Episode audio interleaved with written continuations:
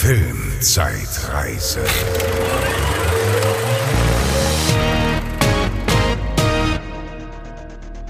Hallo und herzlich willkommen zur Filmzeitreise. Hallo Bezi. Hallo Franz. Ich hoffe, ihr seid alle schön ins neue Jahr gekommen. Habt äh, vielleicht einen anderen Film im Kino gesehen, Avatar 2 vielleicht. Hast gedacht, du ihn gesehen? Ich habe ihn schon gesehen, ja. Oh, wirklich? Oh, da müssen wir. Und äh, habe mir gedacht, Mensch, vor 20 Jahren war das Kino irgendwie besser. Mhm. Und da trifft es sich ja gut, ja. dass wir wieder über Filme von vor 20 Jahren reden. Wir sind im Jahr 2003 angekommen, Januar 2003. Und ich habe ja letztes Mal schon oder schon angekündigt, dass das Jahr sehr interessant wird, auch qualitativ hochwertig, wie ich finde. Und in diesem Monat fängt es schon sehr abwechslungsreich an. Ja, bei mir auch. Also ich habe auch gedacht, ah, ich bin so richtig, ich habe richtig Bock, weil ich habe so einen richtigen bunten ja. Blumenstrauß von ganz unterschiedlichen Dingen. Ich alleine, ich habe jetzt gar nicht so genau auf dem Schirm, was du ähm, auf Tasche hast, aber ich, bei mir ist schon äh, große Abwechslung und ja viel zu erzählen. Und oh. das, nachdem ich, und ich bin wirklich glücklich, aus dem Jahr 2002 raus zu sein, weil das hat ja, mich ja voll War nicht dein Jahr. Nee. Aber ich glaube, dieses Jahr, das wird richtig gut. Also ich habe richtig Bock und ähm, wir hatten diesen Monat, glaube ich, so, wir hätten, glaube ich, irgendwie jeder fünf Filme machen können, aber wir haben uns mhm. jetzt jeder für drei entschieden, auch natürlich aus Zeitgründen. Wir sind ja auch beide äh, berufstätig und du bist Mutter und genau. äh, muss man irgendwo Abstriche machen. Ich glaube, wir haben eine ganz gute Auswahl getroffen. Auf jeden Fall. Und ähm, ich fange einfach mal an. Und ich fange direkt mit einem richtigen Banger an. Ich möchte gerne über Star Trek 10 Nemesis sprechen. Oh, okay. Ach, da musst du mich ja richtig ähm, Da muss ich dich auch, du bist gar nicht hier. in Star Trek drin, ne? Nein, aber ich weiß, dass ich das bestimmt gut finden würde oder gut gefunden hätte, wenn ich mit der richtigen Serie angefangen hätte und zu einem zum richtigen Zeitpunkt. Also, es ist ja auch überhaupt nicht so, dass Star Wars und Star Trek sich äh, ausschließt. Was denken Nö, ja manchmal. Überhaupt nicht. Nee, nee. Ist überhaupt nicht so. Also, ich glaube, ähm, mir hätte das gefallen, aber es ist an mir vorbeigegangen, leider. Ja, Star Trek ist ja ursprünglich äh, ein Fernsehfranchise, sag ich mal. Ne? Fing ja mit einer ähm, Fernsehserie an, hat aber auch mittlerweile 13 Kinofilme schon, also auch schon mehr als Star Wars. Und ähm, ja, ist äh, natürlich ein Herzensding für ganz viele Menschen irgendwie, ne? Und ähm, ich mal ganz kurz zur Hintergrundgeschichte. Das Ganze wurde von Gene Roddenberry erdacht in den 60ern. Das war so ein Fernsehproduzent, Drehbuchautor. Und der hat dann 1966 die Original Star Trek-Serie, bei uns hieß die Raumschiff Enterprise, hat der äh, erdacht. Das war mit William Shatner und Leonard Nimoy. Ja. Ikonisch ja. natürlich. Ne? Ja. Ne? Also mehrfach äh, kopiert. Das war direkt das erste. Also das, und das Original ist das war das Original. mit Shatner, was man lief kennt. aber okay. irgendwie nur drei Staffeln lang. Also lief auch, war auch nicht sehr erfolgreich so. irgendwie okay. in Amerika. Wurde dann abgesetzt tatsächlich. Ich glaube, bei NBC oder so lief das. Aber als das dann so über den großen Teich kam, war das halt überall auf der Welt auf, total groß. So, dass das also sehr erfolgreich, sodass dann auch äh, 1979, also zehn Jahre später, kam dann der erste Kinofilm mit der Originalbesetzung auch, also mit mhm. der Original Enterprise Crew. Da kamen dann, äh, glaube ich, insgesamt sechs Kinofilme mit dieser Crew raus. Und die größte Zeit, würde ich sagen, hatte Star Trek dann in den 90ern, weil Ende der 80er, 1987 kam die Next Generation Serie raus. Das ist ja. die mit Captain Picard, mit, äh, äh, mit Patrick, Patrick Stewart. Stewart. genau. Aha. Der auch, ne, Ach, das ist noch andere, drüber. Der ist mit William Shatner gar nicht zusammen. Nee, Wahrscheinlich das ist, das ist quasi eine Serie, die äh, 100 Jahre später nochmal spielt. Also das Ganze Aha. erstreckt sich so vom, ich glaube, 22. bis ins 24. Jahrhundert. Gibt es halt, es gibt mittlerweile ja etliche äh, Serien, Comicserien, alles Mögliche. Also es ist ein Riesenuniversum und das überstreckt sich über mehrere Jahrhunderte. Und Ende der 80er kam halt 1987 kam halt Star Trek The Next Generation raus. Natürlich dann wieder mit besseren Effekten und so. Und die lief richtig lange. Ich glaube, sieben Staffeln lang oder Mhm. so. Und ist auch so für viele das Aushängeschild eigentlich. Also eines der großen Aushängeschilder dieser, dieses Franchise. Ich glaube, das sagte man mir, wenn ich anfange, soll ich, da, soll ich das gucken. Ja, also ich, Ne? ich, ich habe auch Raumschiff Enterprise früher ma manchmal gesehen. Man hat das halt immer so im Fernsehen gesehen. Das war ja noch nicht so, wo man Serien irgendwie so staffelweise dann so verfolgt hat. Also ich zumindest nicht, weil ich noch sehr Nee, jung war. ja, ja. Man hat immer mal wieder so reingeguckt und das war ja auch viel so Monster of the Week irgendwie. Ne? Wir sind jetzt auf einem neuen Planeten und machen hier das Ja, und das. ja, ja. Und ähm, Next Generation war so das, was ich am meisten gesehen habe auch. Ähm, dann in den 90ern gab es auch noch die Serie Deep Space Nine, die auch ziemlich lange lief und äh, Raumschiff Voyager kam dann auch später und mittlerweile gibt es ja mhm. auf Netflix und bei Amazon Prime und so kommen immer noch Star Trek Serien raus. So, ähm, das heißt so die 90er waren so das große das große Event, das große große Jahrzehnt für Star Trek, sag ich mal. Mhm. Und ähm, dann kam nach den Filmen mit der Originalcrew gab es dann irgendwann die Filmreihe mit der Next Generation Crew, also mit der Captain Picard Besetzung, Mhm, sag ich mal. Okay. und das ist jetzt der, also Star Trek 10, Nemesis, den ich jetzt bespreche, das ist der vierte Film mit dieser Crew, den es gibt und auch gleichzeitig der letzte. Okay. Ja.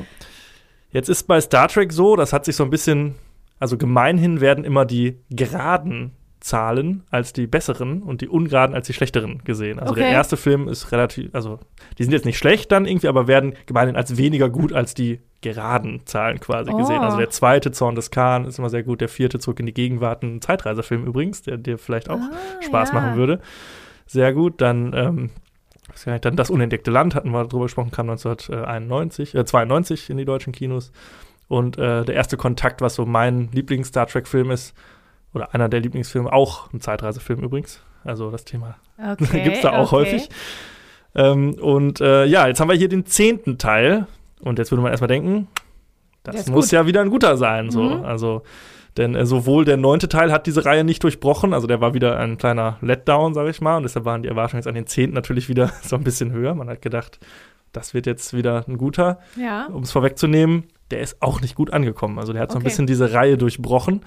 Und das ist ähnlich wie bei James Bond, über den wir ja äh, vor zwei Monaten gesprochen haben, dass nach diesem Film jetzt auch so eine Zäsur stattfand. Da war dann Mhm. erstmal Feierabend bis, glaube ich, 2009, wo dann ein Reboot stattfand Da, von den habe J.J. ich zum Beispiel Abrams. gesehen, J.J. Genau. Abrams äh, mit Chris Pine, ne? Genau, da sind dann mittlerweile auch drei neue Filme schon rausgekommen. Aber, äh, aber Chris Pine war doch in dem Film dann wiederum der Typ, der William ursprünglich Shatner. William Shatner genau, war. das war also ein komplettes Also da hat- Reboot. ah ja, Man hat okay, quasi und- die Original-Crew Mhm. nur neu besetzt.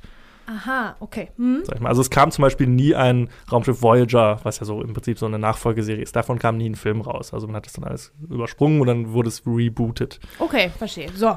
So, So Star Trek ist an sich äh, natürlich eine Science-Fiction-Serie, wissen ja wahrscheinlich alle. Das ist ähm, eine Zukunfts-, ein Zukunftsentwurf unserer, unseres realen, unserer realen Welt. Also es spielt jetzt nicht irgendwo in einer Fantasiewelt, sondern es ist quasi die Erde ein paar hundert Jahre in der Zukunft. Und äh, das hat so ein bisschen eine utopische, äh, ein utopisches Szenario. Es geht um eine vereinte Menschheit und eine Födera- Föderation an Planeten, die alle friedlich zusammenleben und das Universum erkunden wollen. Also es ist eher so ein wissenschaftlicher Anspruch und jetzt kein kriegerischer, auch wenn natürlich immer viel Action und so dabei ist, aber es geht eher so darum, sich selbst und das Universum kennenzulernen. Und so sind auch diese, diese Serien, zumindest, also insbesondere Next Generation, da geht es viel um ethische, philosophische Fragen und so und sehr viel um Zwischenmenschliches auch. Also diese ganze Crew, die über diese ganzen Staffeln immer zusammen waren, deren Beziehungen untereinander und die en entdecken natürlich neue Welten, aber lernen dabei halt auch was über sich natürlich und Mhm. über die Menschheit, so dass das wie eine Utopie klassisch auch gedacht ist, dass man einen Zukunftsentwurf hat, um dann in seiner jetzigen Zeit quasi daraus eine Lehre zu ziehen und irgendwie besser zu werden. Mhm. Ja, und da ist das sogar eine Gesellschaft, die ohne Geld funktioniert, wo nur so das Anhäufen von Wissen eine Triebfeder ist und einen Beitrag für die Gesellschaft zu leisten. Also wirklich eine perfekte Welt quasi. Okay. Und äh, ja, da erleben die allerhand Abenteuer. So, jetzt, äh, ich hab den, hätte den natürlich gut und gerne als Hauptfilm nehmen können, aber ich habe gedacht, das macht wenig Sinn, wenn du den auch schaust, denn Du wolltest nicht, dass ich damit anfange wieder. Nee, das hat damit gar nichts zu tun, aber wenn man wirklich so gar keine Ahnung davon hat, dann sagen A, die ganzen Figuren überhaupt nichts, die andere ja schon seit Jahrzehnten dann teilweise kennen und auch über drei Filme ja dann auch schon Ja. hinweg und die Fernsehserie. Und die, da wird einem jetzt auch nicht mehr großartig erklärt, das ist der, das ist der, das ist der, sondern die sind alle schon feste, also Charaktere, die man ja, kennt. okay. Hm. Das macht halt dann wenig Sinn und es wird auch nicht die Welt nochmal irgendwie erklärt, sondern es ist wirklich ein Teil, ein später Teil einer Reihe. So, und Aha. da macht es jetzt wenig Sinn, damit anzufangen oder den zu schauen. Natürlich hätte man sagen können, ja, okay, wie ist das jetzt filmisch und so, hat mich das auch als jemand, der es nicht kennt, irgendwie begeistert oder so. Aber dachte ich, macht jetzt relativ wenig Sinn. Ähm, in dem Film spielen mit natürlich die Standard-Crew, die man kennt. Das ist allen voran Patrick Stewart, ein Shakespeare-Schauspieler tatsächlich. Ja, also ganz groß. Großartig. ganz, ganz toller Schauspieler. Danach natürlich auch in den X-Men-Filmen noch dabei und in ganz vielen Rollen. Also wirklich ein toller Schauspieler. Dann haben wir Jonathan Frakes, der Mm, mitspielt. Das ist, ja. den kennen wir hierzulande auch viele über X-Factor ja, natürlich. Ja, ja. Ich Dann wusste gar nicht, dass er sp spielt, also jetzt richtig so richtig irgendwo mitspielt Nicht in nur, das, ernsthaften Rollen. nicht nur das, er ist auch Regisseur und er hat auch zwei äh, Star Trek-Filme inszeniert. Unter anderem äh, Der erste Kontakt, was so der einer der besten tatsächlich Ach ist. Quatsch. Also die beiden davor hat er inszeniert. Bei diesem jetzt konnte er nicht. Also er wurde gefragt, aber er hatte ein anderes Projekt noch, wo er irgendwie so auch Ah, schauspielert. Jonathan Frakes ist ein guter Regisseur, also ein ernstzunehmender. Ein ernstzunehmender Regisseur, Ach, ja. was. Also jetzt, glaube ich, ich weiß nicht, was der danach noch so vieles gemacht hat, aber auf jeden Fall Das ist übrigens auch nichts Neues in dem Franchise. Also auch Leonard Nimoy hat ähm, Filme inszeniert. Mhm. Ja, aber den hätte ich ich ja jetzt. auch mehr so ein bisschen mehr so highbrow Ja, eingeschätzt. und ne? ich Aber- glaube sogar William Shatner hat einen Film auch inszeniert. Wenn, Mhm. Oder zumindest das Drehbuch geschrieben oder irgendwie sowas. Aber so ganz sicher äh, bin ich mir da nicht. Dann haben wir in weiteren Rollen äh, Brent Spiner als Data, LeVar Burton als Geordie LaForge, Michael Dawn als Worf, Gates McFadden als Dr. Beverly Crusher und Marina Sirtis als Diana Troy. Das ist genau die Fernsehcrew und die Besetzung, die man kennt. Und das sind, die sind auch alle in allen Filmen dabei und äh, in diesem natürlich auch. Also ganz toll. Und dann haben wir äh, mit ihrem ersten Auftritt in diesem Franchise einen ganz jungen Tom Hardy, Mhm. der Mhm, äh, okay. Shinson spielt. Man kann mal raten, ob er vielleicht der Bösewicht ist mit diesem Namen. Und äh, Ron Perlman spielt noch mit. Tom Hardy hatten wir auch noch gar nicht, glaube ich, in unserem Podcast, ne? weil das Nee. ja auch einer seiner ersten Filme war. Er hat davor in Band of Brothers und in Black Hawk Down mitgespielt. Black Hawk Down haben wir nicht Haben wir- besprochen, ist aber für uns, ja. genau. Und äh, ja, mittlerweile natürlich äh, Inception, Dark Knight und Ja, ist ein ganz alles mögliche. Mad Max, Fury Road. Ja. Aber damals noch äh, sehr jung. Ganz, ganz kurz zur Story. Also es geht so ein bisschen darum, dass die Crew der Enterprise auf eine diplomatische Mission geschickt wird. Äh, sie sollen zum Planeten Romulus fliegen, um da den neuen Anführer der Romulaner kennenzulernen, gespielt von Tom Hardy, der sich herausstellt als Klon von, äh, von äh, Patrick Stewart, von Jean-Luc Picard, der irgendwann mal gezüchtet wurde, um die Föderation zu infiltrieren und da Zwietracht zu sehen. Das wurde dann, dieser Plan wurde dann aber irgendwann verworfen und jetzt ist halt dieser Klon aber immer noch da und er sinnt so ein bisschen auf Rache gegen die, die ihn erschaffen haben und Hm, ja, braucht aber Motiv, ne? natürlich klassischerweise auch Jean-Luc Picard oder besser dessen Blut, denn er droht zu sterben, wenn er nicht äh, quasi von Jean-Luc Jean Picards Blut zehren kann. Mhm. Also wird so ein bisschen sowas aufgebaut. Er möchte irgendwie dann auch noch die Föderation zerstören. Also ein klassischer Sci-Fi-Bösewicht. Jetzt Mhm. nichts, nichts Besonderes, auch wenn das natürlich irgendwie an sich eine interessante Prämisse ist, dass man seinen eigenen Klon irgendwie trifft. Und was bedeutet das? Ne, wäre ich so aufgewachsen wie er, wäre ich dann genauso geworden und so. Ne? Solche Fragen werden natürlich auch da aufgeworfen. Also da, dem liegt wieder so ein bisschen sowas psychologisches ja, diese, philosophisches die Prometheus-Geschichte. zugrund, zugrunde, aber der Film ist leider, ja, macht relativ wenig daraus. So, der ist, der verfällt leider schnell in so ein bisschen Action-Feuerwerk, was eigentlich ungewöhnlich für die Reihe ist, weil die halt sehr charaktergetrieben ist. Und da hat man sich so ein bisschen mehr so auf an Star Wars orientiert, dass da so ein bisschen mehr Piu Piu Piu und Ballaballa und so ja, ist. ja, ja. Dazwischen aber dann auch ganz viel Leerlauf, wo eigentlich ja Charakterentwicklung stattfinden sollte, die aber sehr gemächlich ist und irgendwie so ha, nicht so richtig zündet. Das letzte Drittel ist dann auch noch mal mit natürlich tollen Schauwerten und einer großen Action-Szene und so. Das ist auch sehr eindrücklich. Aber insgesamt muss man sagen, dass ähm, Fans der Reihe sehr eher enttäuscht waren, was auch daran liegt, dass die Charaktere nicht gut behandelt wurden. Viele, ich meine, wir haben hier ein großes Ensemble und viele haben nicht die Screentime bekommen, die man sich vielleicht gewünscht hätte, wenn man diese Charaktere schon lange kennt. Das ist, im Endeffekt ist es nur Picard, Data und äh, unser Bösewicht, die so die Hauptrollen spielen. Mhm. Und die anderen so ein bisschen im Hintergrund, so die haben nicht so ihren Moment vielleicht, also ein paar vielleicht schon, aber so ein paar Fan-Favorites sind halt so ein bisschen hinten übergefallen. Das findet man natürlich dann immer schade, wenn man so ein Fan von so einer Reihe ist. Das ist ja bei Star Wars ähnlich, ne? Wenn man dann irgendwie, ach, jetzt steht C3PO oder nur mal in der Gegend rum, aber ich mag den doch so sehr, ne? Mhm. Also ist halt so ein Liebhaberding.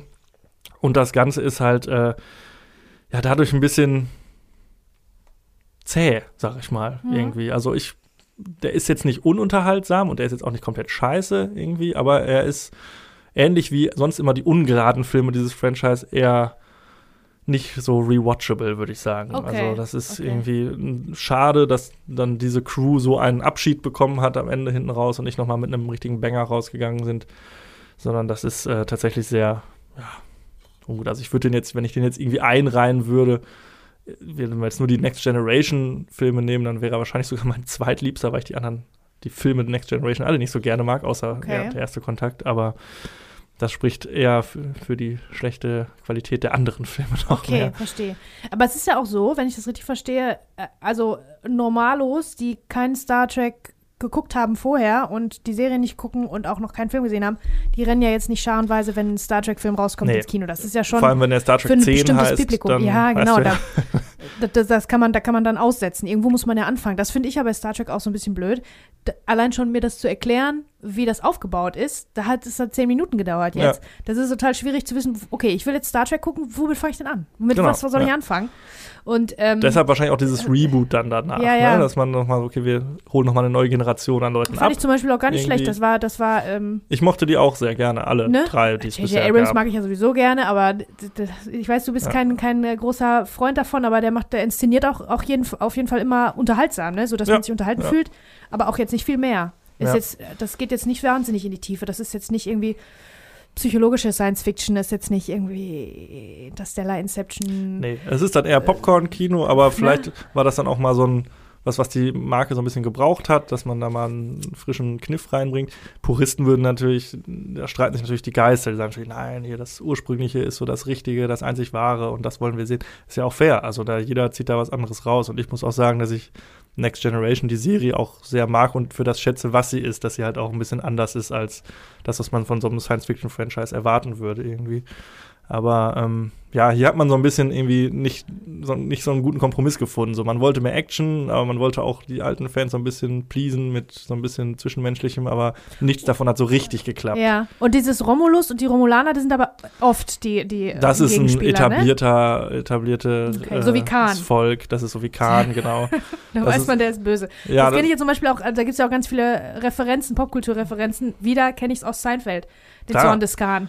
Also Khan, und dann gibt es da so eine ja, Kamera. Also Star Trek hat, ist total in die Popkultur übergegangen. Total. Und ich meine, ne? wie, also überleg mal, wie viele viel. Generationen von Leuten seit den 60ern, sagtest du, ähm, das jetzt schon gut finden und jetzt ja. immer noch, kommen immer wieder neue dazu. Das finde ich schon eine, eine ja. tolle Sache. Also das ist ja quasi die Institution des Science Fiction sozusagen. Voll. Ich fühle mich auch richtig schlecht, dass ich das nicht kenne. Also so ich würde es auch, wenn du Lust hast, würde ich dir auf jeden Fall Next Generation, weil das ist ja. ein guter Start, um anzufangen. Das sind sieben Staffeln, das ist natürlich jetzt nicht wenig. Damals waren, glaube ich, auch immer noch 24 Folgen oder so.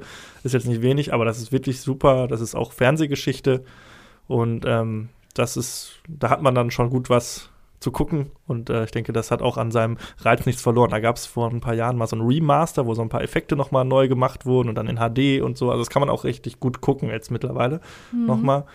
Und äh, das würde ich allen empfehlen. Äh, was die Filme angeht, kann man natürlich auch sagen, ich starte mal ganz am Anfang, gucke mir das alles durch. Ähm, funktioniert auch irgendwie. Also die alte Crew hat natürlich sehr ihren Charme und die neue auch. Also da gibt es ja auch immer wer sind jetzt die besseren und ne, ist es mhm. Picard, ist es Kirk oder so. Ist ja auch irgendwie lustig. Ja, es gibt ja in jedem Fandom immer so diese Diskussion, wie mhm. bei Star Wars auch. Aber nee, ich finde Star Trek äh, super. Ich würde mir wirklich wünschen, dass da noch mal eine gute Fernsehserie kommt. So die letzten waren auch so Discovery, fand ich so, hä, habe ich nur die erste Staffel und ein bisschen geguckt. Dann gab es Star Trek Picard jetzt, äh, die auch nicht so gut aufgenommen wurde. Also ich würde mir wünschen, dass da noch mal so was richtig Gutes kommt, weil das ist ja auch eigentlich der die Brutstätte dieses ganzen Franchise, das Fernsehen irgendwie, ne? Und das mhm. Format steht diesem Franchise glaube ich auch gut, besser als jetzt zum Beispiel Star Wars mhm. irgendwie und mhm. äh, das würde ich mir wünschen. Und ich freue mich natürlich auch, wenn da neue Filme rauskommen, weil ich mochte auch die neuen Filme sehr gerne und äh, diese Crew ist mir auch schon ans Herz gewachsen. Mhm. Haben sie alle toll gemacht. Ja, aber dieser okay. Film leider keine Empfehlung. Wenn ihr das Franchise noch gar nicht gesehen habt, auf gar keinen Fall gucken. Und äh, wenn ihr es gesehen habt, dann kennt ihr den eh und wisst, dass der wahrscheinlich nicht ganz so super ist. okay, alles klar. Ach so, äh, eins wollte ich noch sagen. Ich habe mich letzten Monat so ein bisschen aus dem Fenster gelehnt, indem ich gesagt habe, ja, wenn Herr der Ringe rauskommt, dann traut sich kein anderer seinen Film zu veröffentlichen. Stimmt überhaupt nicht. Sowohl Star Trek als auch Catch Me If You Can, über den wir nachher sprechen, kam auch im Dezember 2002 eigentlich raus. In, in, in Amerika, dann. aber ah. äh, in Deutschland dann erst einen Monat später. Das ist aber eine interessante äh, Information für Catch Me If You Can. Da können wir ja später nochmal Bezug drauf nehmen, auf jeden Fall. Dass das quasi das, der Gegenläufer zu Herr der Ringe geworden ist. Finde ich gut. Finde ich gut. Merke ich mir. Äh, zuerst spreche ich aber über einen Film, der da heißt One Hour Photo. Ich glaube, die wenigsten von euch werden den gesehen haben. Das ist ähm, der, der, ein Film ab 12. Äh, der ist eine Stunde 36 lang, was man super gucken kann. Und das ist ähm, mehr so ein, ich würde sagen, Independent-Film. Äh, ein bisschen künstlerisch und ästhetisch, denkt man auch schon, wenn man das Plakat sieht und die Schrift und überhaupt. Und der große Kniff ist, der große Clou, das ist mit Robin Williams. Robin Williams spielt die Hauptrolle, der von uns sehr gefeierte, leider verstorbene Robin Williams, über den ja. wir, glaube ich, gefühlt jetzt irgendwie jede Folge sprechen. Ja. Letztes Mal, also wir haben ja erst über ihn gesprochen bei Hook, bei dem 92er-Special. Insomnia. Insomnia, da war der, war der auch in der ernsten Rolle. Also das scheint die Zeit gewesen zu sein hier, äh, wo er das wirklich auf der ernsten Schiene hat, ja. versucht hat. Und der ist natürlich begnadet. Der ist großartig, da haben wir ja schon drüber gesprochen. Ähm, also, dieser Film handelt davon, äh, da ist ein, ein sonderlicher Mann namens Seymour, ein Creep, würde man so sagen. Ähm, und der entwickelt eine Obsession für die Familie Yorkin. Ähm, die sind Stammgäste, äh, Stammkunden in seinem Fotoladen und ähm, bringen immer die Fotos rein zum Entwickeln. Und er entwickelt die dann, entwickelt direkt immer einen Satz für sich selber mit und hängt die bei sich zu Hause auf und äh, schleicht sich so nach und nach in deren Privatsphäre auch ein. Also Mhm. richtig Das so habe ich sowieso- das damalige Stalking irgendwie, ne? Ich habe das sowieso immer creepy gefunden, dass man seine Videos, äh, seine Fotos zum Entwickeln gibt und dann ist da irgendeiner, der sich die halt, der die halt entwickelt und sich die angucken kann. Voll, das habe ich mir als Talking Point tatsächlich auch aufgeschrieben. Äh, Die, die Privatsphäre und wofür Fotos so äh, damals benutzt wurden und was heute und dass man sein, sein privates Zeug dann da jemandem gibt und die Leute in Laboren das alles sehen. Hm. Ganz haarklein, sich das alles angucken. Das ist aber auch ein interessantes Setting, weil es erstens das nicht mehr gibt. Das, Fotos werden so gut wie nie mehr in Laboren entwickelt. Und ähm, ja, außerdem ist das natürlich eine Brutstätte für interessante Geschichten. Die Voll. Typen, die ganz viele Fotos sehen und äh, entwickeln und vielleicht sehen die darauf, was weiß ich, kriminelle Machenschaften oder so. Die Geschichte schreiben sich alleine sozusagen, ne? Schreiben sich wie von selbst. Naja, aber ähm, grundsätzlich spielt dann neben Robin Williams, erstmal zu den Hard Facts, noch Connie Nielsen mit. Die war in Wonder Woman und ähm, Devil's Advocate. Dann Michael Vartan. Das war der, der Love Interest bei Never Been Kissed. Also ihr kennt den auf jeden Fall. Das ist, wird immer, das Gesicht von dem kennt ihr. Der ist immer so ein, so ein Typ gewesen für Romantic Comedies. Der hat auch bei Alias immer die ganze Zeit mitgespielt. Da war der, glaube ich, auch der, äh, nehme ich an, der Love Interest von Jennifer Garner. Ja, dann glaube ich, weiß ich, wer, wer es ist, ja. Ja. Ähm, und hat einen Gastauftritt bei Friends auch, wie alle aus der Zeit. Und dann gibt es noch äh, Gary Cole, das ist auch ein bekannter Voice-Actor. Und hat in ganz vielen Serien mitgespielt. Also sein Gesicht kennt ihr auch. Äh, relativ ähm, dünn besetzt, sage ich jetzt mal. Also das ist ja mehr so ein Charakterstück. Das ist also wichtig ist diese Familie und Robin Williams, der Creep. Ähm, deswegen sind da gar nicht so viele große Namen sowieso nicht. Also alles stützt sich tatsächlich auf Robin Williams. Ähm, Das kann man aber auch mal machen. Also, ja, der kann das tragen schon. Ähm, die Regie hat Mark Romanek übernommen, das ist auch der Autor. Der hat ganz viele Musikvideos gemacht, einige ganz wenige Independent-Filme, die man nicht kennt und eine Folge Tales from the Loop, was man vielleicht noch kennen könnte. Also der hat bei verschiedenen Serien dann auch mal jeweils eine Folge gemacht oder so. Also der hat jetzt nicht so groß als Regisseur äh, Erfolge feiern können. Und äh, ja, das ist One Hour Photo. Das ist ein quasi mittelgroßer Film, mittelstarker Film auch. Ähm, und damals war es wohl so, dass solche Filme, also jetzt gibt es ja quasi nur noch Independent, im Kino meine ich jetzt, Streaming ist nochmal was anderes. Im Kino gibt es jetzt äh, Independent, kleine Kunstsachen oder Blockbuster. Da Ja. gibt es ganz, dazwischen ist Diese Double-A-Filme gibt es nicht mehr, ne? Genau, so welche, diese, diese die 50 Millionen Dollar und äh, wir machen mal. Genau, genau. Und die, das, das hier ist auch so ein mittelgroßer, äh, mittelgroßer Film. Das merkst du auch. Das Budget ist jetzt nicht so riesig. Dafür gibt es aber Robin Williams. Der spielt ganz, ganz stark. Die Bilder sind stark, ästhetisch auch echt gut. Will halt auch so ein bisschen Kunst sein. Und so ein Film würde wahrscheinlich heute nicht mehr gemacht werden. Außer natürlich von den Streamingdiensten. Die haben das Ganze so ein bisschen wieder zum Leben erweckt. Die Mhm. machen diese, diese mittleren Filme, wo jetzt nicht alle wie verrückt reinrennen würden, aber da gibt es ja auch immer da darf es ruhig mal ein bisschen nischig sein, sage ich jetzt mal, ne? Ja. Äh, das haben wir auch dem, den Streamingdiensten dann so zu verdanken. Das kann man denen schon, schon gut schreiben, dass solche Filme würden fürs Kino, würden es teilweise gar nicht schaffen, die jetzt Netflix-Produktionen sind, ne? Ja, Weil weiß halt man nicht, ob so das vielleicht sich gegenseitig bedingt, ne? Das, dadurch, dass es Streaming gibt, kommen nur noch große Filme ins Kino, weil sonst lohnt es sich nicht mehr oder so. Vielleicht. Na, tatsächlich war es vorher, war es vorher auch schon so, äh, dass der Trend dahin ging, also dass es so ein bisschen dieser, dieser mittelgroße Film tatsächlich verloren ging. Hm. Bis dann diese Dienste kamen und die dann mal so ein bisschen, ne, Ja. aufgehoben haben, sozusagen. Wie gesagt, also die Performance von Robin Williams ist super stark und der Film stützt sich fast nur auf ihn. Die anderen wirken leider ein bisschen soapy, ja. ehrlich gesagt. Das ist so ein bisschen schlecht. Also das, die, die spielen echt nicht besonders gut. Ähm, ja, die Bilder sind stark, also das ist halt wirklich künstlerisch und ästhetisch, aber das ist so ein bisschen, äh, äh, bisschen viel. Also das ist auch auf so grainy Filmmaterial gedreht. Hm, so ein bisschen bleich auch. Genau, irgendwie, so ne? ein bisschen bleich und so ein bisschen, ähm, also dieses Grain, ne, diese so ein bisschen. Das Filmkorn, ja. Genau, das Filmkorn. Äh, siehst du da, das ist natürlich, äh, um Filmmaterial nochmal äh, als zu, abzufeiern, weil das ist ja auch im Prinzip ein Protagonist in dem Film. Mhm. Filmmaterial, was er dann entwickelt als Fotos. Ähm, das wird dann sehr, das wird sehr stark rausgearbeitet, wirkt künstlerisch, aber so ein bisschen plakativ. Plakativ, Mhm, ja. künstlerisch jetzt nicht so, ne? Trotzdem immer noch ein bisschen mit dem Holzhammer. Ähm, ja, ähm, es gibt ein Zitat, was ich ganz bezeichnend fand. Da erzählt Robin Williams, äh, also Seymour, ähm, There are no pictures of the little things. Es gibt keine Fotos von den kleinen Dingen. Leute Mhm. machen immer Fotos bei Geburtstagsfeiern und wenn es schön sein soll und Gruppenfotos und stellt euch mal zusammen und lacht mal alle und so weiter. Und das habe ich mir so und auch als Talking Point so ein bisschen aufgeschrieben, weil das, Das- ist nicht mehr so. Nee, Weil im Gegenteil. also die, der Wert von Fotos und der Grund, warum man Fotos macht, ist jetzt ein ganz anderer geworden. Und jetzt ist es so, du machst gerade von, von den, jedem Scheiß. von den egalsten Sachen werden Fotos gemacht und veröffentlicht. Und dieses, diese Fotos von den großen Sachen, die man auch dann irgendwo abgibt, wie du gerade schon sagtest, zum Entwickeln, die sind gar nicht mehr so privat. Das ist alles nicht mehr so privat. Und was Ja. privat ist, das ist alles auf dem Handy. Hunderte von irgendwelchen vielleicht ein bisschen zu privaten Fotos, Hm. Die natürlich kein anderer mehr entwickeln muss. Aber dafür veröffentlichen wir die ja selber teilweise. Ne? Also Naja, man ist ja selber dann dafür verantwortlich. Niemand entwickelt jetzt mehr Fotos in Laboren. Das ist alles, du gehst mit deinem Handy ähm, zum Sofortbildschalter und so. Niemand anders muss da drüber gucken. ja. Und äh, ja, da habe ich mich gefragt, also oder habe ich mir einfach so überlegt, das ist wirklich interessantes Setting hier, Setup. Ja. Das gibt es so nicht Das mehr in der mehr, Form. Es gibt natürlich leider ganz viele andere Sorten von Stalking. Ne? Also das ist ja ein Stalker, den Ja, wir hier treffen. Und diese Obsession wird immer größer und irgendwann wagt er sich auch dann da rein. Der macht immer, geht immer mehr Risiken ein. Dann geht er irgendwann in die Wohnung von den Leuten und so.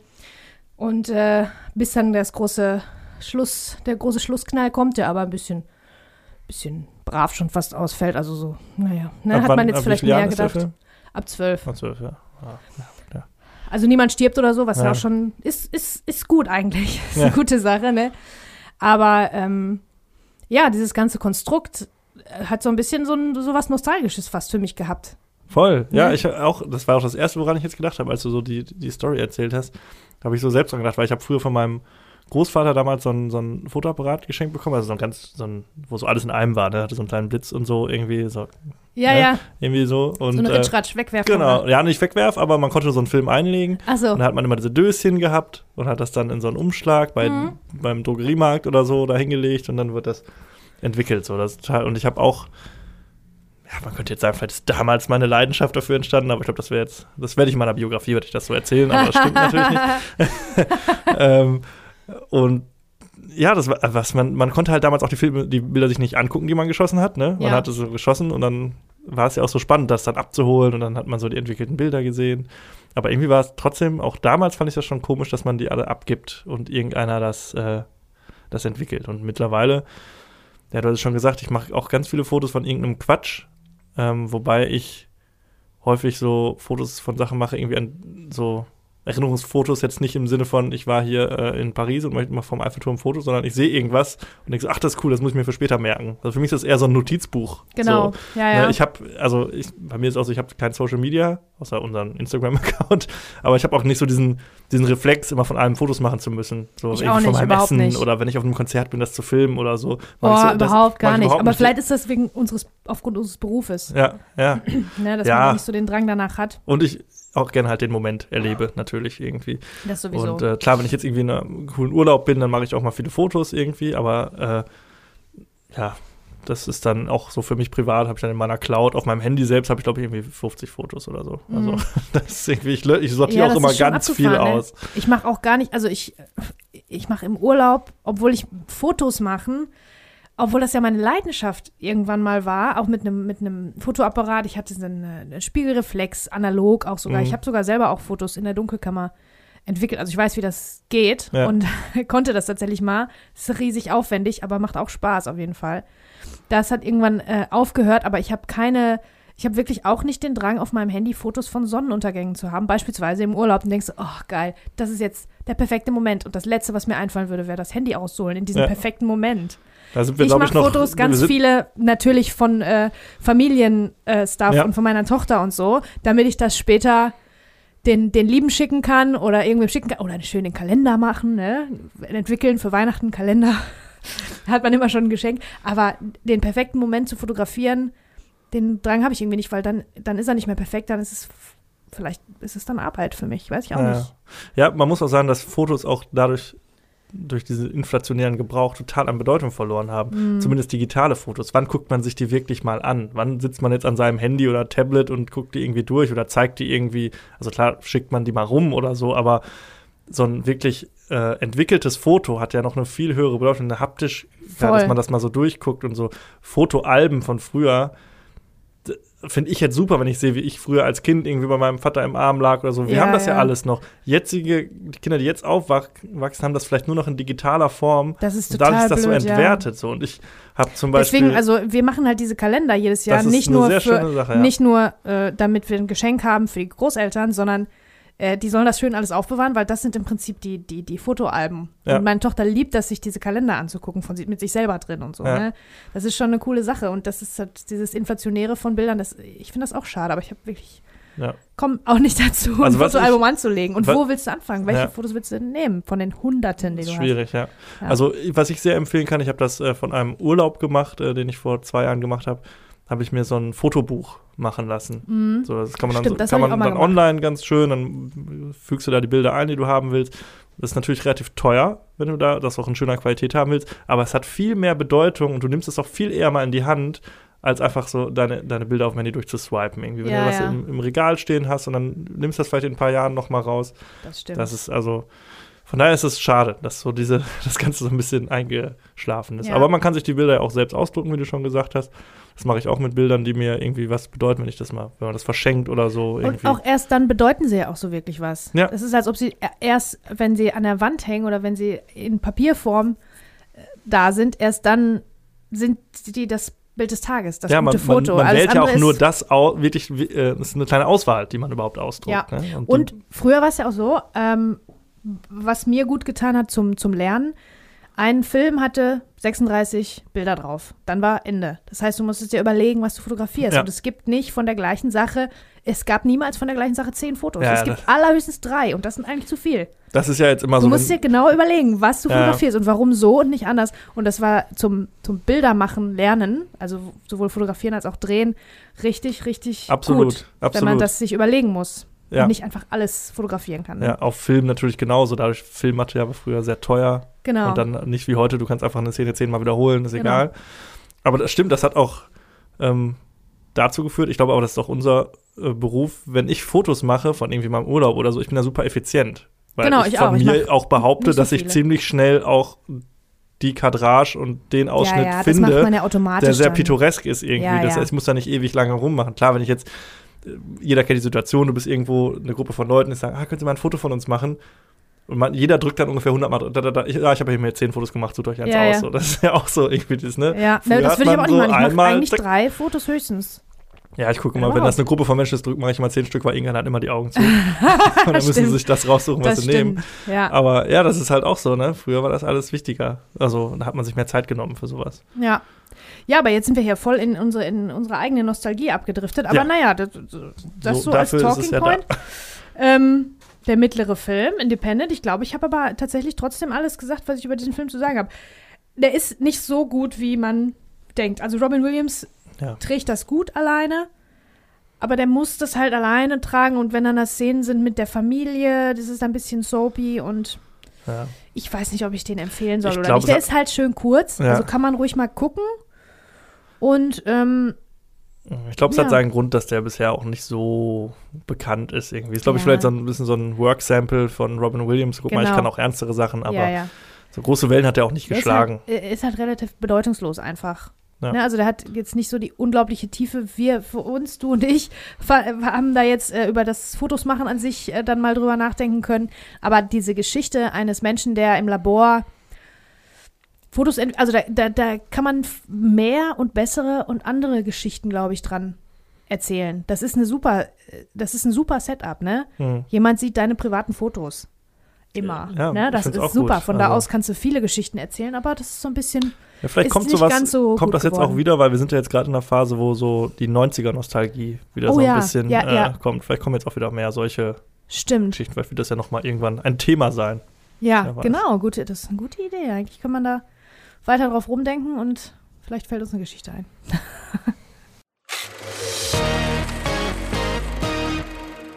Mein nächster Film ist ähm, auch relativ okay. äh, ich rede über Eight Mile. Das in Anführungszeichen, ja. in großen Anführungszeichen, Biopic von Eminem. Ähm, ich erkläre nachher, was es damit auf sich hat. Das ist ein Film von Curtis Hanson. Der sagte mir jetzt nichts, der hat aber LA Confidential unter anderem auch inszeniert, Ah, den ich sehr mag. Ja. Und das Ganze ist ja, äh, ich habe es gerade gesagt, ein Biopic, nicht im klassischen Sinne, denn es ist, äh, es wird im Prinzip die Geschichte eines Rappers erzählt, die der Geschichte von äh, Eminem selbst sehr ähnlich ist. Es ist aber nicht die gleiche und er heißt auch nicht Eminem in diesem Film, sondern B-Rabbit, glaube ich, irgendwie so, sein Rappername. Okay. Und ähm, Eminem, äh, bürgerlich Marshall Mathers, spielt äh, auch selbst darin mit.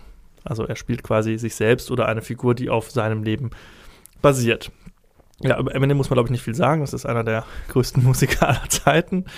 Ähm, in weiteren Rollen spielen mit Erfolgreichsten, ne? erfolgreichsten Musiker. Ja, also ich glaube, äh, ja, es gibt bestimmt irgendwelche Listen, der ist irgendwo, denke ich, in den leider Top nicht Ten im, oder im, so. im Rap und Hip-Hop, in dem Genre kenne ich mich nicht aus. Ich weiß nicht, ob das, ob Leute das behaupten würden, die sich auskennen mit der Musik, dass er ein großer Künstler in dem Bereich ist. Weißt du? Weil denke Platten schon, verkauft ja. haben heißt ja nicht automatisch, dass man jetzt äh, Ja, ich denke aber, er ist auch sehr angesehen in der Ja? Branche. Mhm. Würde ich, also ich bin jetzt auch nicht äh, groß im Hip-Hop-Genre, aber ich denke schon, dass er da sich seine Sporen verdient hat und da Okay. auch nicht als Mainstream-Rapper, also vielleicht aus mancher Sicht schon, aber Ja, und der ist halt ja- der White Boy, ne? Das war, glaube ich, auch außergewöhnlich. das war sehr außergewöhnlich. Das ist auch Teil der Geschichte dieses Films. Mhm. Ähm, in weiteren Rollen, ganz kurz, spielt mit Kim Basinger. Neuneinhalb Wochen, Batman, LA Confidential auch. Ja. Dann Brittany Murphy, leider auch schon äh, verstorben. Michael Shannon, den ich auch sehr Oh mag. ja. ähm, Mackie Pfeiffer und Anthony Mackie. Anthony Mhm. Mackie kennt man mittlerweile als Falcon im MCU, Ah ja. ne? äh, auch noch ganz jung. Und äh, in äh, ein paar Gastauftritten äh, die Rapper Exhibit, Proof und Obi Trice. Mhm. kennt man vielleicht auch aus der, aus der Musik oder auch aus dem Fernsehen. Ganz viele äh, bekannte Gesichter, die da äh, rumrennen. So, das Ganze äh, geht äh, um den Rapper B-Rabbit, der in der Vorstadt von äh, Detroit lebt, in einem ja hauptsächlich schwarzen Viertel. Ähm, wenn man sich Detroit so vorstellt, gibt es eine Straße, die heißt die Eight Mile Road, also wonach der Film benannt ist. Das ist so eine gedachte Linie quasi, die Detroit so ein bisschen von den nördlichen äh, sozial schwächeren äh, Vorstädten abgrenzt irgendwie. Mhm. Darum geht's. Und äh, nördlich dieser Straße ist halt äh, unsere Hauptfigur aufgewachsen. Er arbeitet in so einer Metallfabrik. Äh, seine Mutter wohnt in einem Trailerpark, ist alkoholkrank, hat einen gewalttätigen Freund und die kleine Schwester wohnt da auch in diesem Wohnwagen irgendwie. Und ja, also es ist alles Schlimm. alles Kacke. Ähm, und unsere Hauptfigur versucht sich im Hip-Hop, wie das ja bei vielen so angefangen hat, die halt, also viele von diesen Rappern, das ist ja so, kommt ja so ein bisschen aus dieser Kultur heraus, ne, dass man so ein bisschen in der Musik seine Probleme verarbeitet und äh, ja, Zuflucht sucht. Und er betätigt sich ganz speziell im Battle Rap. Battle Rap, das ist so, so ein Format, wo zwei Rapper gegeneinander antreten. Die haben dann jeder eine gewisse Zeit, also anderthalb Minuten oder so, wo sie den ihren Gegenüber, ihr Gegenüber diffamieren auf musikalische Art. Ne? Das Ja. ist dann manchmal als äh, Freestyle-Rap, dass sie sich das quasi ausdenken, weil sie Ja. haben vorher sich das, das niedergeschrieben. Gibt es auch Mhm. in Deutschland mit, also gibt es immer noch und auch in Deutschland. Ja, ja. Und äh, ist halt ein ja, ganz interessantes Genre, würde ich mal sagen. Und äh, unser äh, B-Rabbit möchte da äh, ganz groß werden und ähm, hat dann eines Tages einen Auftritt in äh, einem Club, wo das äh, stattfindet, versagt aber auf ganzer Linie, weil er überwältigt ist A von der Man Menge an Leuten, die da sind und äh, ja, bringt im Prinzip gar kein Wort heraus. Und es macht sich so ein bisschen zum Gespött als der weiße Dude, der da inmitten von ganz vielen äh, schwarzen äh, Amerikanern versucht, ja, zu rappen. Ist aber eigentlich sehr talentiert und äh, ja, über ganz viele Umwege und Irrungen und Wirrungen bekommt er dann irgendwann nochmal die Chance, daran teilzunehmen und dann ja, geht er natürlich siegreich hervor, Ja. wie das so ist. Natürlich. Das Ganze ist auch äh, merkwürdig, anders als die normalen Bi Biopics, wenn man das eigentlich so denkt, okay, wir machen jetzt einen Film über die Geschichte von Eminem oder über jemanden, der wie Eminem ist, dann wird man denken, okay, wir sehen ihn jetzt, wie er zum Star aufsteigt und am Ende dann der große gefeierte Held ist mit Millionen verkauften Platten. Hier ist es aber eine sehr kleine Geschichte. Also es geht wirklich nur um dieses, äh, es gibt dieses Rap-Battle, was er gewinnen möchte mhm. gegen einen rivalisierenden Rapper. So, also es ist jetzt, der Film hört dann auch auf. Mhm. Es geht dann nicht noch so weiter und äh, in so einer am Ende und äh, in den nächsten der, zehn Jahren genau. hatte er dann 10 Millionen Tonträger verkauft. Der Executive von der Plattenfirma um die Ecke am genau. Schluss noch und sagt, also darum geht es nicht. Es ist, es ist, also im Prinzip eine sehr persönliche Geschichte. Mhm. So. Es geht so ein bisschen darum, ne, an, natürlich an sich selbst zu glauben und ne, man kann es schaffen und hier und da, so was halt so diese Filme ja häufig in sich haben. Aber ich fand das ganz interessant, dass es nicht diesen klassischen Weg gegangen ist. So. Und das Ganze ist auch, ist auch kein Musikfilm im eigentlichen Sinn. Es wird zwar gerappt und es wird auch Musik gespielt, aber es ist jetzt nicht es gibt jetzt nicht die großen Montagesequenzen und irgendwie tausend Auftritte, sondern es ist sehr klein. Es ist eher eigentlich so eine Art Milieustudie, kann man schon sagen. Mhm. Ne? Es geht natürlich um dieses, um diese, äh, um das Leben in diesen Vorstädten und das Problem als Weißer in einem schwarzen, äh, in einer schwarzen Umgebung aufzuwachsen und wie man da seinen Platz findet. Alles mhm. Mögliche. Dafür muss ich aber sagen, ist er mir ein bisschen zu zahm. Okay. Also da hätte ich mir tatsächlich ein bisschen, ich meine, da sind schon natürlich Sachen das ist alles furchtbar, was da teilweise passiert, aber da hätte ich mir ein bisschen mehr, jetzt nicht irgendwie Gewalt oder sowas gewünscht, aber das war mir ein bisschen zu Hollywood äh, soft gewaschen. Glaubst, aber glaubst, meinst du, dass ich glaube, damals war der schon, wurde der schon als ziemlich rau äh, ja. angesehen? Also oder? ich fand das sehr, sehr generisch eigentlich ja? alles okay. irgendwie. Also da hat mir jetzt das so ein bisschen, also es gibt ja so Filmen, sage ich mal, so Hip-Hop-Filme oder so, diese Milieustudien, da wird mir jetzt was wie Menace to Society oder Boys in the Hood sowas einfallen, dass jetzt ja keine Musikfilme auch sind, aber die für mich da doch ja, mehr Impact haben auf mich irgendwie. Hier lässt mich das nicht kalt, aber es ist halt so, ja, es plätschert so dahin und man hat das auch irgendwie alles schon mal gesehen, natürlich mittlerweile. Mhm es hat mich jetzt nicht so umgehauen. Was jetzt mhm. nicht, äh, auch nicht an den Figuren liegt, denn die machen, finde ich, alle einen sehr guten Job. Also ich habe den Film auf Englisch geguckt, weil ich natürlich auch wissen wollte, wie schlägt sich Eminem als Schauspieler. Ja. Macht er, finde ich, sehr gut. Also ist mir jetzt nicht negativ aufgefallen. Ja. Ist jetzt natürlich auch nicht unbedingt zu höheren Berufen als Schauspieler, aber er macht das okay. Er ist auch in jeder Szene des Films, also wir folgen wirklich nur ihm. Mhm. Ähm, und alle anderen auch, also wir haben natürlich Kim Basinger und Michael Shannon und so, also auch gestandene Schauspieler, die machen das alle sehr gut. Mhm. Und ähm, ja, Eminem hat mich tatsächlich überrascht, wobei man sagen muss, wenn er dann auf der Bühne performt, da merkst du halt schon, das ist halt total sein Element. Also da blüht er wirklich auf und da, da merkt man auch die Präsenz, die er hat. Irgendwie. Ja, ja. Das kommt, das transportiert sich auch, finde ich, total. So, und das äh, finde ich dann auch beeindruckend. Aber an sich ist das halt wirklich ein okayer Film nur für mich. Also mhm. ich habe den auch jetzt zum ersten Mal gesehen tatsächlich. Also ja. auch weil ich nicht so riesig in dieser Hip-Hop-Szene drin bin und damals hat mich das auch noch weniger interessiert als jetzt. Und jetzt so mit 20 Jahren Abstand muss ich sagen, ja, das hat man schon alles besser gesehen irgendwie und mhm. eindrucksvoller. Okay. Also jetzt nicht ja. so überragend. Ja, ja, ich kann mich auch erinnern, dass ich den damals gesehen habe. Ähm, zusätzlich zu der ja, mehr Rockmusik hörenden Gang, mit der ich unterwegs war, wo ja auch meine, mein Geschmack mehr liegt bei der Rockmusik, war, war ich aber auch wirklich viel mit, mit Hip-Hopern unterwegs und war auch bei solchen Battles oft dabei und so, bei solchen ähm, ja, bei solchen Hip-Hop-Konzerten und so, wo dann mhm. Freunde von mir auch äh, tatsächlich gerappt haben und gebettelt haben und man haben die manchmal einfach so gemacht. Ähm, deswegen habe ich den damals auch gesehen, aber mich hat der auch nicht so besonders beeindruckt zurückgelassen. Ich weiß, dass unter den Hip-Hop-Fans, äh, unter den Jungs, wurde der oft geguckt, glaube ich. Mhm. Die mochten den gerne. Ähm, auch aufgrund der Geschichte, die da, die da erzählt wird, ne? Mm, und wie gesagt, wir waren halt oft wirklich bei solchen Battles. Und du musst halt also äh, Hip-Hop-Texte schreiben, gute Texte, ist, glaube ich, echt schwer. Und das ist so die, die äh, Creme, äh, Creme de la Creme vielleicht sogar mhm. ähm, an deutschen Songtexten. Und wenn du spontan rappen kannst und dir was einfallen lassen kannst, reimen dann auch noch dabei. Sachen reimen sich und du nimmst Bezug auf, was weiß ich, die Klamotte, die dein Gegenüber anhat. Und das muss ja mhm. aus dem Nichts kommen, jetzt sofort das erfordert schon wirklich großes Talent und da muss man wirklich auch, glaube ich, ganz schön intelligent für sein, um das zu machen. Ja. Also ich fand ich immer. Also es war, fand ich geil. Ich war davon schon beeindruckt, wie die Jungs das gemacht haben. Auf jeden Fall. Also ich finde es auch immer wieder spannend, sowas mal zu sehen. Es gibt immer mal, manchmal fällt man in so ein, so ein YouTube-Rabbit-Hole, weißt du, wo man dann so, so ganz viele Sachen so in Deutschland gibt es so Sachen wie Rap am Mittwoch und so mit Finch Asozial und wie sie alle heißen. Ja. Und dann guckt man so ein Video nach dem anderen und das ist auch irgendwie spannend, so diese Subkultur auch dann mal so zu sehen. Und damals war das ja auch so, ich glaube, da ging es auch gerade in Deutschland so mit Gangster-Rap los, was dann so Agro Berlin und so diese ganzen Leute was so gar nicht meins war und Ja, auch ja. immer noch nicht ist. Aber so diesen äh, Hip-Hop aus Amerika, so gerade der 80er, finde ich, 90er, Ja, finde ich schon spannend. Da sind ja auch wirklich absolute Klassiker dabei, die man irgendwie kennt. total. Aber so richtig tief war ich da nie drin. So. Und deshalb ist auch der Film so, ist nett irgendwie und ist auch okay und ist auch, also ist auch wirklich kein schlechter Film. Ähm, Würde ich sagen, ist so unter den Musik. Ich bin generell auch nie so ein Fan von diesen ganzen Musik-Biopics. Ich finde, da gibt's boah, mir fällt kaum, also Walk the Line würde ich vielleicht sagen, ist vielleicht ein richtig Ja, guter, aber gut. sonst, ich fand Bohemian Rhapsody ist irgendwie so, das ist so okay, Rocketman war auch okay, jetzt hier Elvis ist auch eher so okay. Das sind auch so Filme, die guckst du einmal und danach guckst du die nie wieder. Das stimmt, ja. So, das sind, das ist irgendwie so, Das Problem ist, dass Musik sein eigenes Genre hat und seinen eigenen, seinen eigenen Impact auf die Leute und auch wie beim Film, jeder, ähm, jeder äh, fühlt was anderes dabei und du Ja. kannst dieses Gefühl schlecht, äh, du kannst da schlecht den Finger drauf setzen und ein Drehbuchautor oder ein Filmemacher kann nicht sagen, das ist, das, ich Ja. transportiere das jetzt aus dem Song in den Film, aber der kann ja immer nur transportieren, was er selber fühlt. Du kannst ja nicht, du kannst nicht jeden individuell damit treffen, so Richtig, wie das ja. Musik naja. halt, wo das die Musik macht, ne? Jeder, jeder, mit jedem resoniert das irgendwie anders.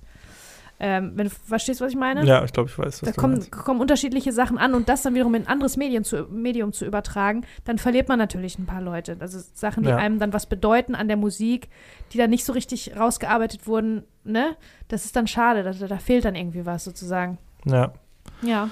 ja, also alles in allem okayer Film. Also kann man auf jeden Fall mal gucken, denke ich. Vor allem, wenn man halt Hip-Hop-Fan ist, denke ich, ist das auf jeden Fall ein, eine Reise wert, hätte ich fast gesagt. Aber ja, was man noch dazu sagen kann, äh, Eminem hat natürlich einen Oscar bekommen Ach für den was, Song. für den Song. Ach so, ich wollte gerade sagen. Nein, er hat einen, äh, für, die, für Lose Yourself, äh, hat er und Mhm, natürlich die ja. Produzenten und äh, Schreiber des Songs, also er hat ihn ja selbst geschrieben, aber ne, die haben dann gemeinsam einen Oscar dafür bekommen, wo man sagen muss, der Film, äh, der, der Song wird in der Mitte des Films so einmal kurz angespielt, da gibt es so eine, so eine ganz kleine Montagesequenz, wo er so den Song quasi schreibt und dann läuft er nochmal im Abspann, also der ist jetzt auch nicht so wie Der rappt den nicht auf der Bühne, Nee, weil es so nee, ein nee. Battle ist. Aha. Okay. Also ist auch schon irgendwie untypisch, ne? Weil sonst gibt es ja immer so bei so diesen einen Song, der dann halt auch irgendwie groß im Radio immer läuft ja, ja. und der wird ja, dann ja auch im, Finde ich aber gut, dass man das dann so gelöst hat, weil die wollten den natürlich, diesen guten, richtig geilen Song, den Eminem sicherlich selber geschrieben hat, um im Os am Oscar-Rennen teilzunehmen, natürlich. Der hat aber in die Dramaturgie des Filmes, in der Dramaturgie des Filmes in der Form Keinen Sinn wahrscheinlich gemacht, ja. keinen Sinn gemacht. Dann hat man Ja. das einfach so. Reicht ja auch, ne, wenn es ein Abspannsong ist. Haben ja, Ja. schon einige Abspannsongs, ja, ja, oder Bond-Songs oder so. Ne? Ja, ja, genau. Das ist schon okay. Nee, ist auch ein Killer-Song natürlich, kann man nicht anders sagen. Den Oscar hat er übrigens nicht selbst entgegengenommen, weil er niemals damit gerechnet hätte, dass er den gewinnt. Also er ist Deswegen gar nicht zur. Oscarverleihung gegangen, hat irgendwie ge gepennt und seine Tochter hat irgendwie Krümelmonster geguckt währenddessen. dann hat er einen Anruf bekommen, jo, hast du übrigens gewonnen. Ach Quatsch, Also, das ist ja ein ja. Ding. Ja, also Oscar-Preisträger Eminem, Grammy Award-Winner, Emmy Award-Winner, also ja, einer der größten aller Zeiten. Ja. So, jetzt erzähle ich euch was von My Big Fat Greek Wedding. Ah ja. Hast du den gesehen? Nee, noch Oh. nicht. Also ich habe wirklich. Aber ich glaube, dass ich den gut finden würde, Voll. weil ich habe bisher auch nur Gutes über den gehört. Ich glaube auch, dass du den gut finden würdest. Ich ähm, war auch so ein bisschen hin und her gerissen, den vielleicht als Hauptfilm zu nehmen, weil ich gerne mit dir über Komödien auch äh, spreche und Liebesfilme, was das beides ist. Ähm, gut, da musst du den an anderer Stelle mal gucken und da müssen wir äh, privat nochmal drüber sprechen. Aber äh, ja, My Big Fat Greek Wedding. Hochzeit auf Griechisch ist der Untertitel, was ja genau äh, in, meine, in meine Schiene passt. Falls ihr das noch nicht mitgekriegt habt, ich bin ja Halbgriechin, halbe, halbe Griechin. Und ähm, deswegen kann ich da, sind da viele Sachen, wo ich ganz gut relaten kann, sagen wir mal so. Also der Film ist eine Stunde 35 lang, richtig gute, knackige Stunde 35. Hat 6,6 von 10 in der Bewertung. Ist, glaube ich, ab 0 Jahre, weil da passiert nichts, nichts Schlimmes jetzt irgendwie, ne? Ähm, ähm, dieser Film ist mit einigen Leuten, die man, ne, mit we ganz wenigen Leuten, die man kennt. Eigentlich ist das nur äh, John Corbett, den man kennt. Das ist Aiden aus Sex and the City. Ja. Kennst du? Ja, klar. Ja. ähm, der hat ja so eine, so eine unaufgeregte Attraktivität und äh, die anderen Darsteller hier sind auch. Ich war übrigens nie so, Team Aiden. Also ich, Nee, ich weiß nicht, aber der hat, der, der hat, ich weiß gar nicht mehr. Doch, ich glaube, ich mochte den in der Serie. Ich habe das aber auch nicht bis zum Ende durchgezogen. Also Mr. Big fand ich immer kacke. Ja, das hat auch keiner so richtig verstanden, warum er es an dem Ende werden sollte. Naja, anderes Naja. Thema. Gut, also der, der ist auf jeden Fall, äh, also die sehen alle nicht aus wie Schauspieler. Darauf will ich eigentlich hinaus. Ne? Der ist ja auch John Corbett. Aiden, der ist ja jetzt nicht so ein wunderschöner, irgendwie griechischer Gott. Ein, äh, der ist ja kein irgendwie Chris Hemsworth oder so, ne? Äh, die sehen alle ganz normal aus in dem Film, wie normale Leute. Zum Beispiel ist dabei Nia Vardalos, das ist die Hauptdarstellerin, die ist auch die Autorin. Und das, die ist offensichtlich Griechin und die schreibt auch, Die, wusste, die schreibt das auch gut, macht, dieses ja. ganze Familiending. Dann haben wir noch Michael Constantine, der ist leider verstorben mit 94 ähm, in 2021. Die, der spielt den Vater. Äh, ist auch ein, ein echter Grieche. Und ansonsten sind da ganz viele Leute, die spielen Griechen, sind aber gar keine. Ist aber nicht schlimm. Kommt trotzdem gut rüber. Da haben wir Lainey Kazan, Andrea Martin, Joey Fatoni von Sopranos? Nein, Keine Ahnung. von NSYNC. Der war bei NSYNC, meine ich dabei. Äh, Joey von NSYNC. Ähm, Luis Mandelor, der ist äh, Grieche auch. Und Gia Caridis. Ähm, also unge unbekannter Cast. Ähm, das ist überhaupt ein relativ kleiner Film, glaube ich, gewesen. Auch der Regisseur ist äh, unbekannt. Joel Zwick heißt der. Der hat nur drei Langfilme gemacht. Drei oder vier. Fat Albert, Elvis kommt selten allein, auch mit John Corbett und diesen hier. Und ansonsten Serien, Sitcoms. Ja. Sitcoms, Sitcoms, Sitcoms. Bei allen Sitcoms hat er mindestens eine Folge gemacht als Regisseur. Ja, ist halt ein kleiner Film, der soll witzig sein und das ist er auch. Finde Gut. ich, finde ich jetzt. Aber ich habe ja auch einen anderen Draht dazu. Also, es geht darum, äh, eine Griechin, Tula, verliebt sich in einen Xenos, einen Fremden, einen Ami. Äh, und die Familie äh, stellt sich auf klassische griechische Art und Weise quer. Aber am Ende natürlich kommt die Hochzeit. Ne? Und alle schließen in ihr Herz am Ende. Äh, ja, und selbst wenn nicht, Hauptsache, es wird erstmal geheiratet und di- dicke Party und die zwei äh, sind zusammen. Ähm, ja, also es sind viele, viele Klischees, die hier verarbeitet werden. Das ist äh, da immer ganz viel, ähm, ganz viel Situationskomik und auch kleinere Art von Komik in Dialogszenen. Ne? Da sitzt die Familie, sitzt die, die, die, die, die Tante und der Vater und so, die sitzen dann und, und quatschen im griechischen Café und wie die dann halt so reden mit Händen und Füßen und so weiter. Also das sind ganz viele Klischees, die stimmen aber fast alle, muss ich leider sagen. Kann ich ja jetzt gut sagen, ich bin ja nur, ich bin ja nur halb halb, ne? Das ist immer ganz Ja. gut. Dann kann man sich das so aussuchen. Also diese Figuren, die da sind, ich kenne die alle. Ich kenne die alle. Die gibt es alle, jeden davon, ne?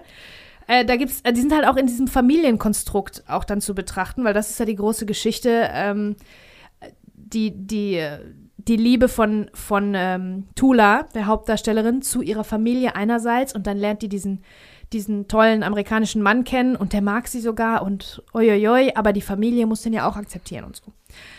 Äh, deswegen, ähm, also die Szenen, wo die Familie zusammenkommt oder auch nur zwei oder drei Mitglieder, sind immer wirklich echt unterhaltsam. Da ist die laute Cousins, auf jeden Fall. Laute Cousins, laute Cousinen, die besserwisserischen Tanten, die sich in alles einmischen.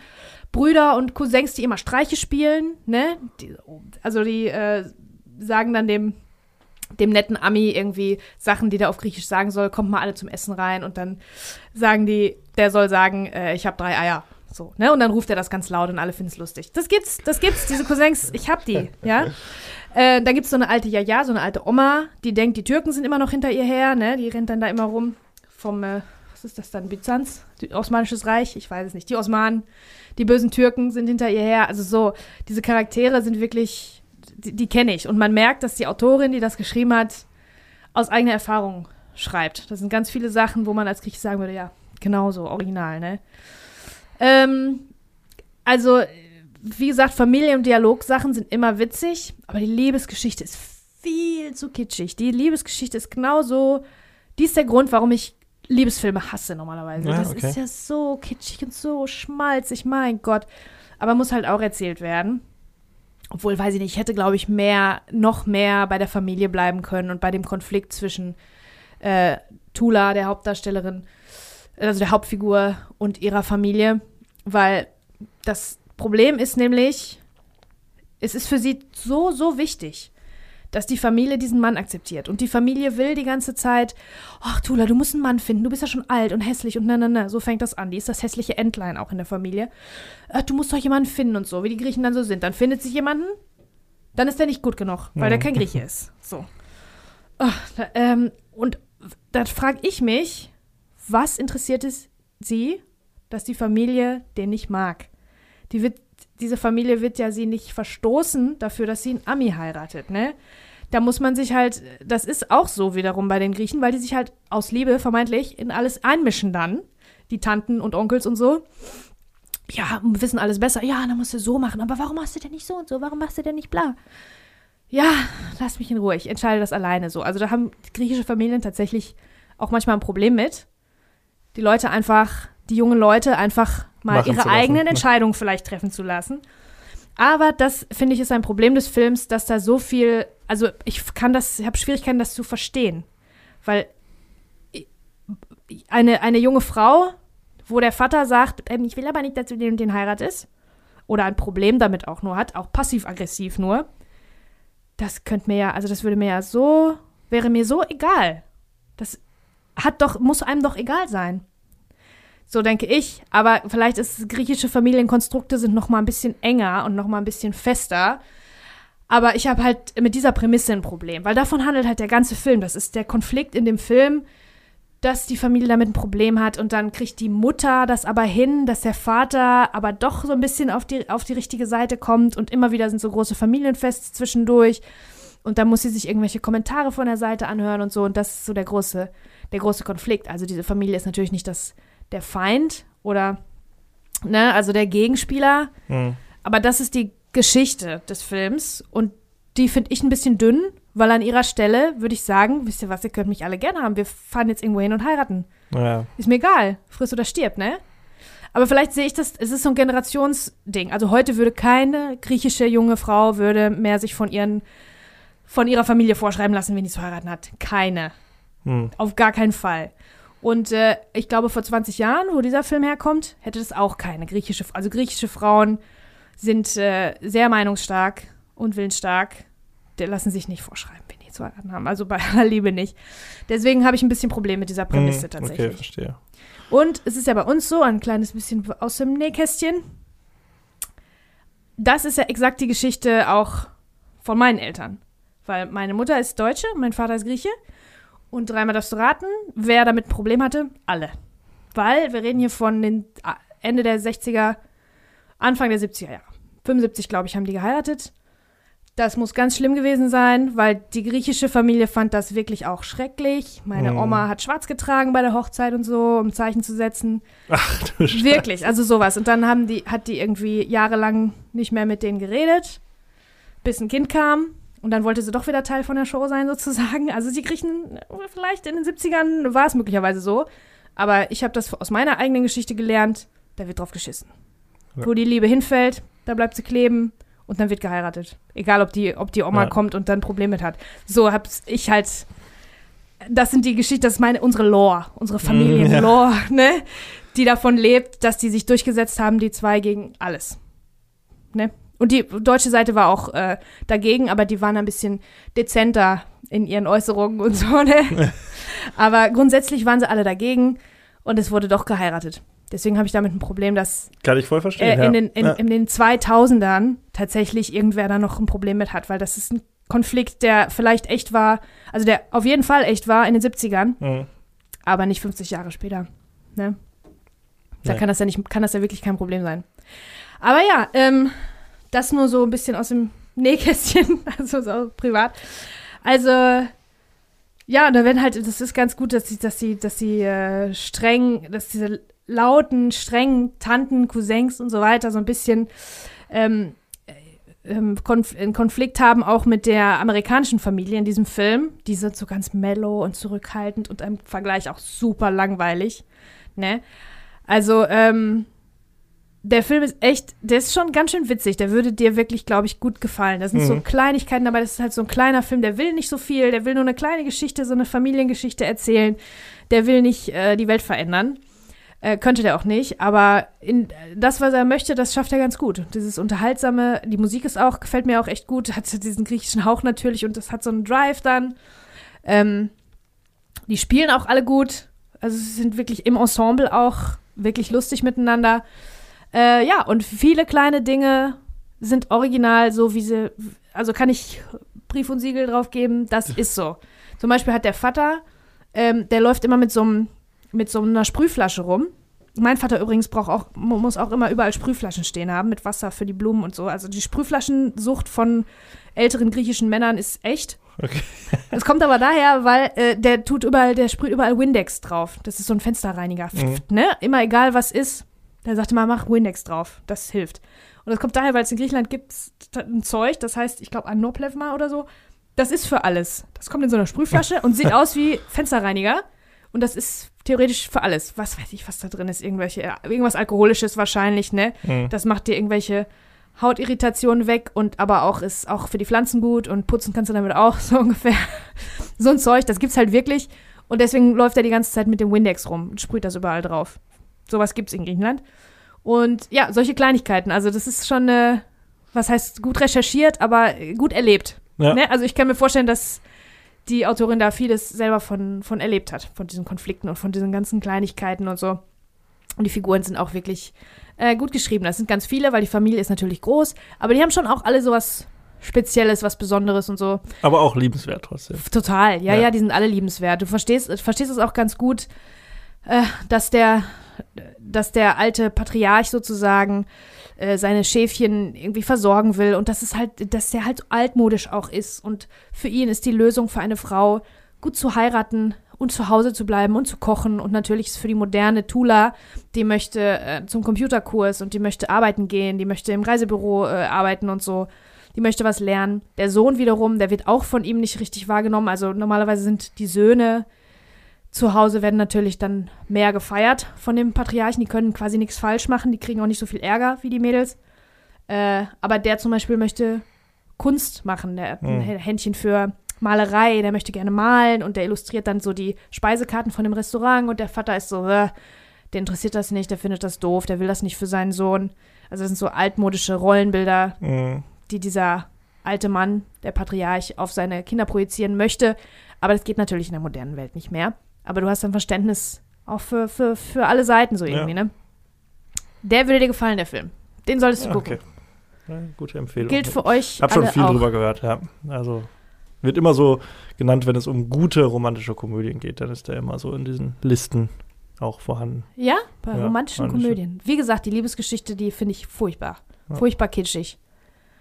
Ähm, Hätte es auch, glaube ich, nicht, nicht gebraucht. Aber ähm, ja, die Comedy macht das alles wieder gut. Na gut. Nun kommen wir zu einem Film, da habe ich mich ganz besonders drauf gefreut.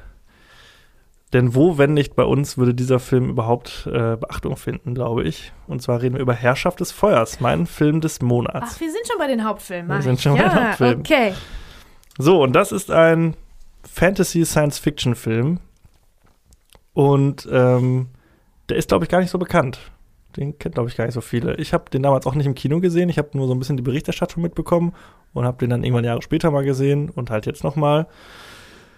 Und da gibt es einiges drüber zu sagen. Was ich so besonders an diesem Film finde, ist, ich, ich sag gleich was zu der Prämisse, aber dass dieser Film weder auf einem Comic, noch auf einem Roman, noch auf einem Computerspiel oder irgendetwas beruht, sondern das ist eine Originalidee der Filmemacher und das finde ich schon ziemlich außergewöhnlich, weil wenn man das gleich mal hört, worum es da geht, würde man denken, das ist halt so ein klassisches Ding, kommt von irgendeinem Comic oder was weiß ich. Ja, ja. Und wir leben ja gerade in einer Welt, wo es, in einer Zeit, wo es haufenweise Fortsetzungen gibt. Ich war jetzt letztens in Avatar 2, da kommt dann irgendwie der Trailer zu, keine Ahnung, den nächsten Ghostbusters-Film und in, in ne, was weiß ich in was. Die fünf.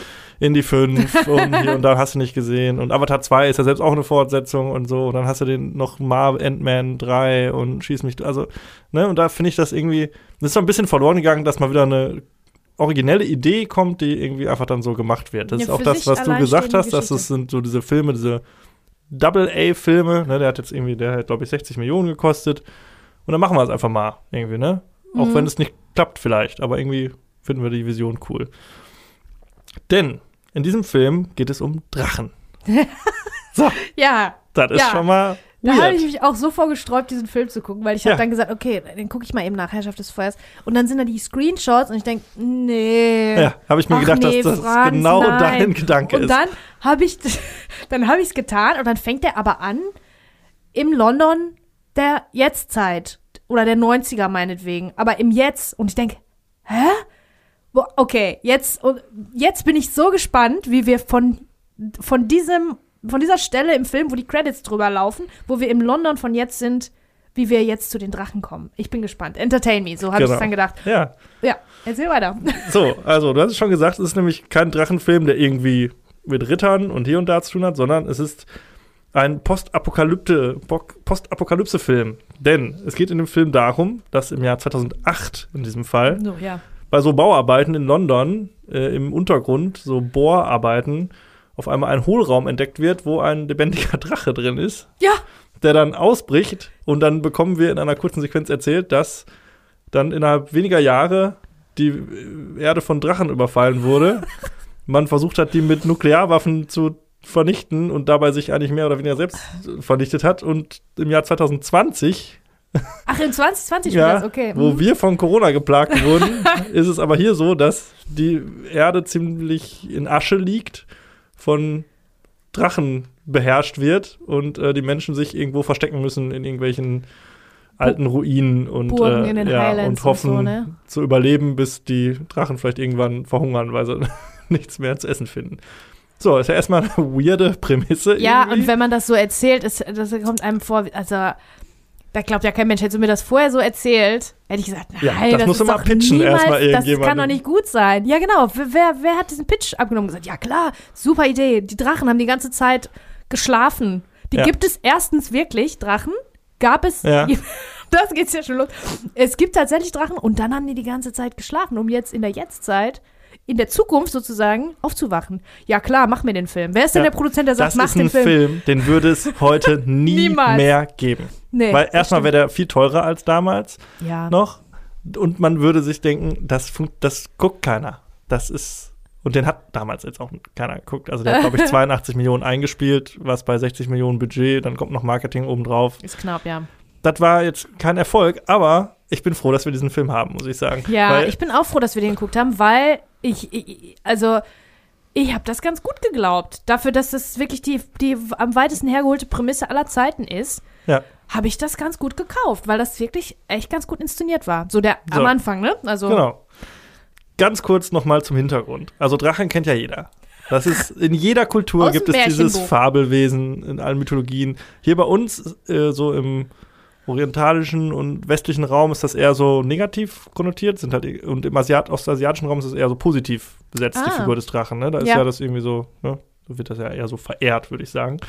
Und das ist normalerweise eine Echsenähnliche Kreatur mit vier, vier Extremitäten, also Ärmchen und Beinchen, einem langen Schwanz, Flügeln und kann Feuer speien. So, ja. kennt jeder. Jeder schon mal gesehen in ganz vielen Geschichten. Drachentöter hier und da. Hast du alles nicht gesehen. So, hier hat man sich gedacht, okay, wie können wir das irgendwie glaubhaft versuchen zu erzählen? So, hier ist es so, dass die Drachen damals für, den, für das Aussterben der Dinosaurier verantwortlich waren. Die haben die halt alle verbrannt und aufgefressen. Dann hat sich das Drachenmännchen, denn es gibt natürlich nur ein einziges Drachenmännchen auf der Welt, ah, was ein Glück. hat sich schlafen gelegt und gesagt, so, jetzt mache ich mal einen ganz langen Winterschlaf, bis wieder genug Futter auf der Erde ist, weil wir haben ja Dinosaurier mal aufgefuttert. Dann warten wir und dann wache ich auf und dann essen wir die nächste Zivilisation auf mhm. und so weiter. Das ist dann wohl immer wieder so passiert und jetzt passiert das halt auch mit den Menschen. Okay. So. Was ich an diesem Film äh, total mag, sind tatsächlich die Drachen. Ich finde, ich habe nicht viele Drachenfilme gesehen, wenn es das Genre gibt, aber ich finde, die sind mega geil designt.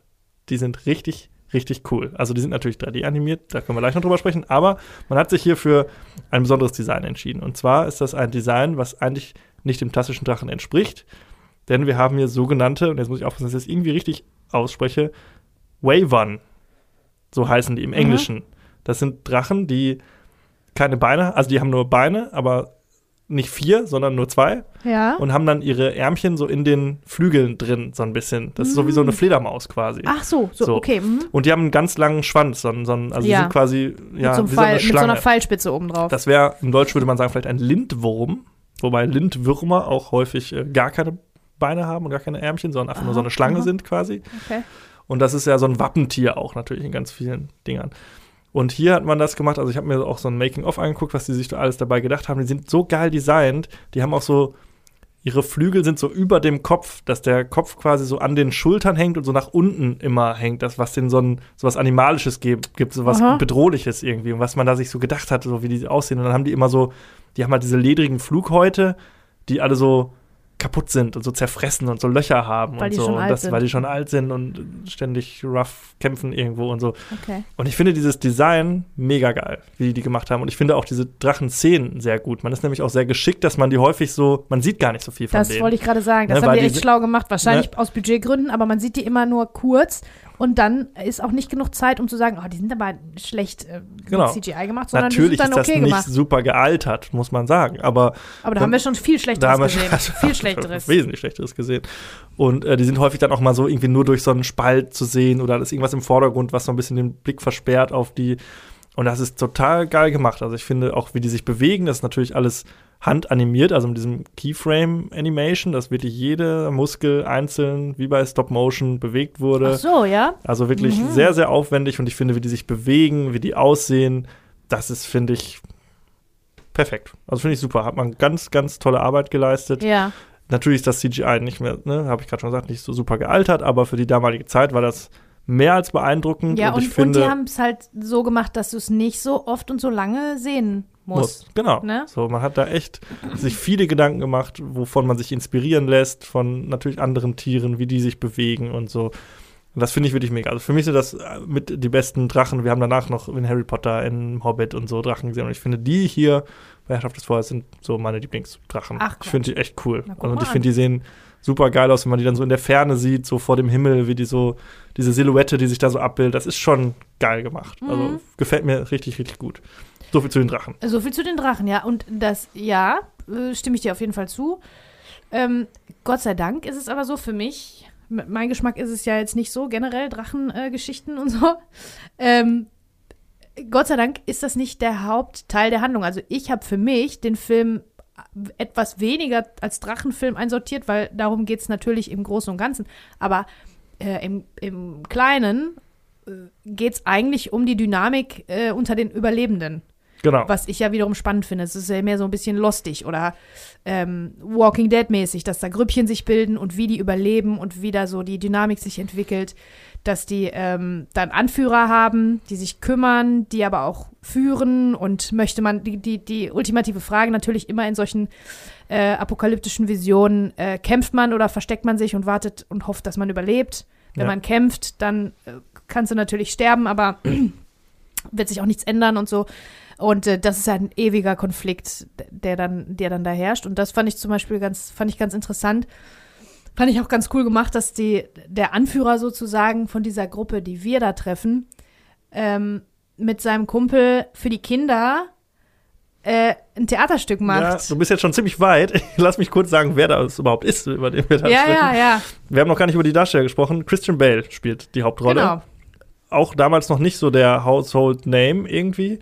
Er spielt Quinn, das ist so äh, der So ein der richtiger Name für einen Vorgeschichte. apokalyptischen Ja, Anführer. Quinn, Quinn Abercrombie übrigens.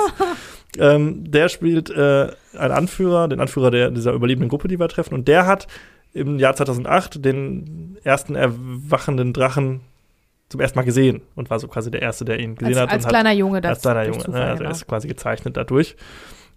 Dann haben wir Matthew McConaughey. Mhm. Den hatten wir, glaube ich, in irgendeiner Liebeskomödie mal, aber auch Genau, noch nicht so zu, viel. Bis zu dem Zeitpunkt hatte der eher sich als äh, Leading Man bei Romantic Comedies Ja. etabliert und das ist, glaube ich, jetzt sein Versuch, äh, Ja, so richtig. Matthew McConaughey als komplett packed äh, Ja. amerikanischer Soldat, der auf Ja. den wunderbaren Namen Danton Van Zandt hört. Mein Gott. Danton Van Zandt und Quinn Also, Abercrombie. dass das kein Comic ist, dass Ja. das keine Comichelden ist, ist wirklich und der außergewöhnlich. sieht auch so comicmäßig aus. Total. Der spielt damit, dann haben wir Isabella Skorupko, die hat in Vertical Limit tatsächlich mitgespielt. Ach, echt? Und in Goldeneye hat sie einen Bond-Girl gespielt. Ja. Wir haben einen ganz jungen Gerard Butler, Mhm. der damals nur noch nur in Dracula 2000, glaube ich, davor so einigermaßen interessant war. Danach natürlich 300 und so und hast nicht gesehen. Und ganz, ganz klein, in einer kleinen Szene, die du auch gerade schon angeteased hast, haben wir äh, Jack Gleason. Joffrey, Joffrey Baratheon. Baratheon. Ja, äh, als kleines Kind. Zu der Szene will ich gleich, komme ich gleich auch noch, die du gerade angeteased hast. Aber ja, wir haben einen Cast, den würdest du heute für 60 Millionen nicht mehr zusammenkriegen. Nee. Also das Stimmt, war die die, waren da damals alle Newcomer irgendwie, ne? Und da haben die ja irgendwie Glück gehabt. Dass diese Leute, die jetzt mittlerweile, ich meine, wir, reden über zwei Oscar-Preisträger und Gerard Butler ist auch, wenn er jetzt nicht mehr so die ganz krassen Dinge macht, aber der ist jetzt auch nicht irgendwer. Ja. Also die alle da versammelt, das ist schon ein gutes Ja. Händchen gehabt irgendwie. Ne? Auf jeden Glück Fall, gehabt. stimmt. Also äh, ganz gut. Der Film ist von Rob Bowman inszeniert. Kenne ich den Namen? Ich kenne den Namen. Den Woher? kennst du den Namen? Der hat ganz viel Akte X gemacht. Ja, Unter anderem auch klar. Akte X, den Film hat er gemacht. Ja, ich hab's doch auch noch nachgeguckt, ich Dummerchen. Genau, ja, der hat äh, Genau. Act X gemacht, ganz viel. Und äh, danach hat er noch Elektra gemacht. Das war dann sein letzter Kinofilm. Ach. Ja, der war jetzt nicht so super. Aber hier handwerklich ist dem Aber ich meine solide, ne? Akte ja, X solide. äh, kann ich, genau. oft, kann ich nicht oft genug betonen, ist solide, gutes, äh, richtig gutes Storytelling, ne? So, und jetzt kommen wir äh, zu dem ganzen, was da passiert. Also ich finde, die Prämisse ist natürlich komplett bescheuert.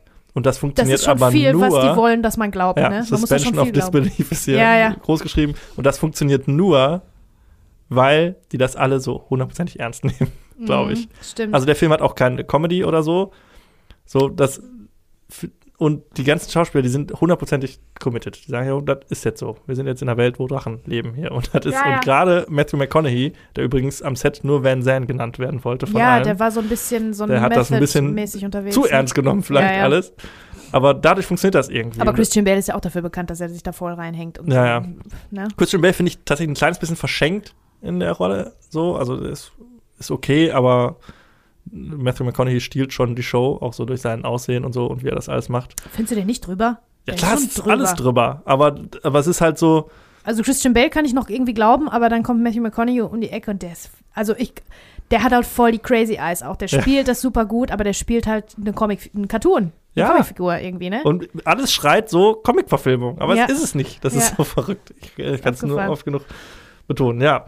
Und wir haben jetzt halt diese Gruppe Überlebenden, die von äh, Christian Bale und äh, Gerard Butler angeführt werden. Das ist so eine Art Waisenhaus. Das sind ganz viele Kinder, um die sie sich kümmern irgendwie. Und die verstecken sich in so einer alten Burg und sind eigentlich eher so, pass auf, wir verstecken uns und warten und hoffen, dass wir irgendwie überleben, bis die Drachen irgendwann aussterben. Auch preislich richtig gut, ne? Muss man ja auch sich überlegen, bei dem geringen Budget ist ein Set, wahrscheinlich irgendeine Burg, irgendwo in den Highlands da, ne? ja, in Irland richtig schönes, gedreht, ja. Genau, richtig schönes äh, Setting auch, so die Natur drumherum und so weiter. Das ist eine Burg, die schon da stand. Da spielt das Ganze und entwickelt sich das Ganze, entspinnt sich das Ganze. Und erst zum Schluss geht's nach London. Stell dir mal vor, du hättest Ja. das alles in London erzählen Ja. müssen. Das kannst du nicht bezahlen. Kannst du Ne? nicht bezahlen, nee. Und ähm, diese Gruppe äh, wird irgendwann dann besucht oder aufgesucht von äh, Danton Van Zandt, von Matthew McConaughey, der halt der Anführer von so einer Spezialeinheit ist, so Amerikaner, Drachenjäger, schieß mich tot, die Komm an den Panzern die angefahren. bescheuertste Taktik haben, um Drachen zu fangen, aber egal. Stimmt. Indem sie irgendwie aus dem Hubschrauber rausspringen und den mit Netzen einfangen wollen. Also total bescheuert. Aber okay. Und äh, dann ist halt das, was du gesagt hast. Ne? Es geht dann da so rum, was machen wir? Kämpfen wir äh, oder verstecken wir uns? Vor dem Hintergrund, dass sie halt die Theorie aufstellen, es gibt halt nur ein Männchen. Und wenn wir das töten, dann haben wir die Plage, Welt gerettet. die Plage besiegt. Ja. Ne? Das ist immer die Armee der Untoten bei Game of Thrones oder das Druidenkontrollschiff bei Episode 1. ja, es ist ja, immer so dieses, wie können jetzt so wenige Leute eine Wende herbeiführen? Ja, man hat halt sich das so ausgedacht. ist okay, Ja. muss man dann mal so hinnehmen, ist wahrscheinlich kompletter Quatsch, aber wir reden über einen Drachenfilm. Also was jetzt an dem Punkt ist uns das dann auch egal. Ja, ja, wenn wir bis hierhin durchgehalten haben, dann ist das. Ja. Und äh, ja, ich, es ist schwierig, also das ist jetzt kein überragender Film, muss man Nee. sagen. Aber für das, was er ist, ist er gut. Und es ist gut, dass er so ist. Aber lass uns äh, über die Figuren reden. Du hast ja, gerade eine Szene ich. an. Ich mochte das, ähm, man hat denen so ein bisschen Menschlichkeit gegeben und die auch ähm, zu Versionen von uns gemacht, also mit, mit uns parallelisiert, so als jetzt Filmegucker, ne, wenn man in einem Kino sitzt. Da gibt es nämlich eine Szene, wo Gerard Butler und Christian Bale für die ganzen Kinder, ich meine, die sind die Anführer ne, und haben da voll wichtige Dinge zu tun. Und die machen quasi eine Aufführung für die Kinder und die Kinder sitzen da mit ganz großen Augen und Übrigens gucken die sich das an. besten Kinderdarsteller. Ja, Big das ist so geil, wie die mitgehen. So, Ja. oh mein Gott. So. Und die, weil die sind ja im Prinzip in, in unserem Alter, wenn ich das jetzt so richtig ähm, zurückgerechnet habe, zu dem Zeitpunkt. Und die haben natürlich, was, was kennen die in- und auswendig? Star Wars. Genau. Und dann spielen die da, und das kommt dir erst nach und nach schnallst du das dann erst, dass das Star Wars ist. Und zwar ähm, das Imperium schlägt zurück, glaube ich, ne? Ja. Mit der Hand und Die große I'm Ich bin dein Vater. ja, Szene. genau, die große Ich bin dein Vater-Geschichte. Und dann spielen die das für die Kinder und die Kinder, oh, was? ne, haben Ja. das natürlich noch nie gesehen. Das ist Und so das witzig, wenn man sich irgendwie diese süß, Kinder diese anguckt. Man fragt sich halt immer, wie die das, wie man sowas halt mit Kindern macht. Ne? Du kann, du, die spielen denen ja nicht wirklich das vor, sondern ist dann hinter der Kamera halt irgendeiner, der halt irgendwas macht und dann müssen die alle machen und so. Und die Ja, ja. spielen das so witzig, diese Kinder, weil die so, wie man sich das halt so wünschen würde, wenn man seinen eigenen Kindern mal Star Wars zeigt, Ja, dass sie dann ja. so genau so darauf reagieren. so. Und das Ja. ist so gut. Auf jeden Fall. Ja, und das vermenschlicht natürlich dann auch ähm, diese zwei Hauptfiguren für Ja. uns, ne? Die sind ähm, und, und parallelisiert die mit uns, weil wir diese, diese Genau, ja, was würden wir Film machen, gucken. Was wenn- würden wir denn erzählen dann, ne? Wir würden den auch, würden natürlich auch sagen, habe ich mir alles ausgedacht. Ja, und das in der, in der postapokalyptischen Welt ähm, immer noch Entertainment eine Rolle spielt. Ist, ist so, ist, Ja. ist so. Man denkt ja immer, also da war ja auch dieser Trend mit diesen äh, postapokalyptischen Filmen, Serien und so weiter, Walking Dead, keine Ahnung. Und dann Ja. fragt man sich ja ab und zu, was kann ich eigentlich, wenn hier alles äh, Ja. den Bach runtergeht? Kann ich überhaupt eigentlich irgendwas, was mir was bringen würde, ne? Ja, ja. Und äh, dann neigt man dazu, jagen, ich äh, kann nicht farmen, ich ja, kann genau, ich kann nicht Boot fahren, ich kann nichts reparieren und so. Ähm, und dann neigt man dazu, als äh, Kameramensch zu denken, ja, eh, nicht so viel. Ich kann äh, im Prinzip eigentlich nichts außer Geschichten erzählen. Ne? Ja. Ähm, und auch das finde ich dann immer ganz nett zu wissen. Das wird gebraucht irgendwann Ja. wieder. Das ist Und das wichtig. wird ja auch Menschen heutzutage brauchen gebraucht. Geschichten immer, zu jeder Zeit. Und wirklich, gerade wenn alles den Bach runtergeht, das ist natürlich am wichtigsten erstmal Felder zu bestellen und solche Sachen zu machen. Ja. Aber in zweiter Linie, um dann wirklich eine richtige Gesellschaft wieder äh, aufzubauen, Brauchen wir Kultur. brauchen wir Geschichte. Ja. Genau, Kultur. Ja. Kultur und Geschichten und ähm, das ist Das ist das, was uns Wichtig. unterscheidet von äh, vielleicht Drachen. ja genau, das so. stimmt, ja. Aber ja, das ist stimmt. häufig so. Das habe hab ich auch schon häufig. Ich meine, wir sind beide Kameraleute und wir machen halt viel Fernsehen. Wir machen jetzt auch nicht die bedeutendsten Sachen irgendwie immer. Und dann äh, denkt man immer, ja, okay, andere haben jetzt irgendwie was Vernünftiges in Anführungszeichen gelernt Ja, und leisten einen Teil für die Gesellschaft und für die Wirtschaft. Aber wir sind auch wichtig.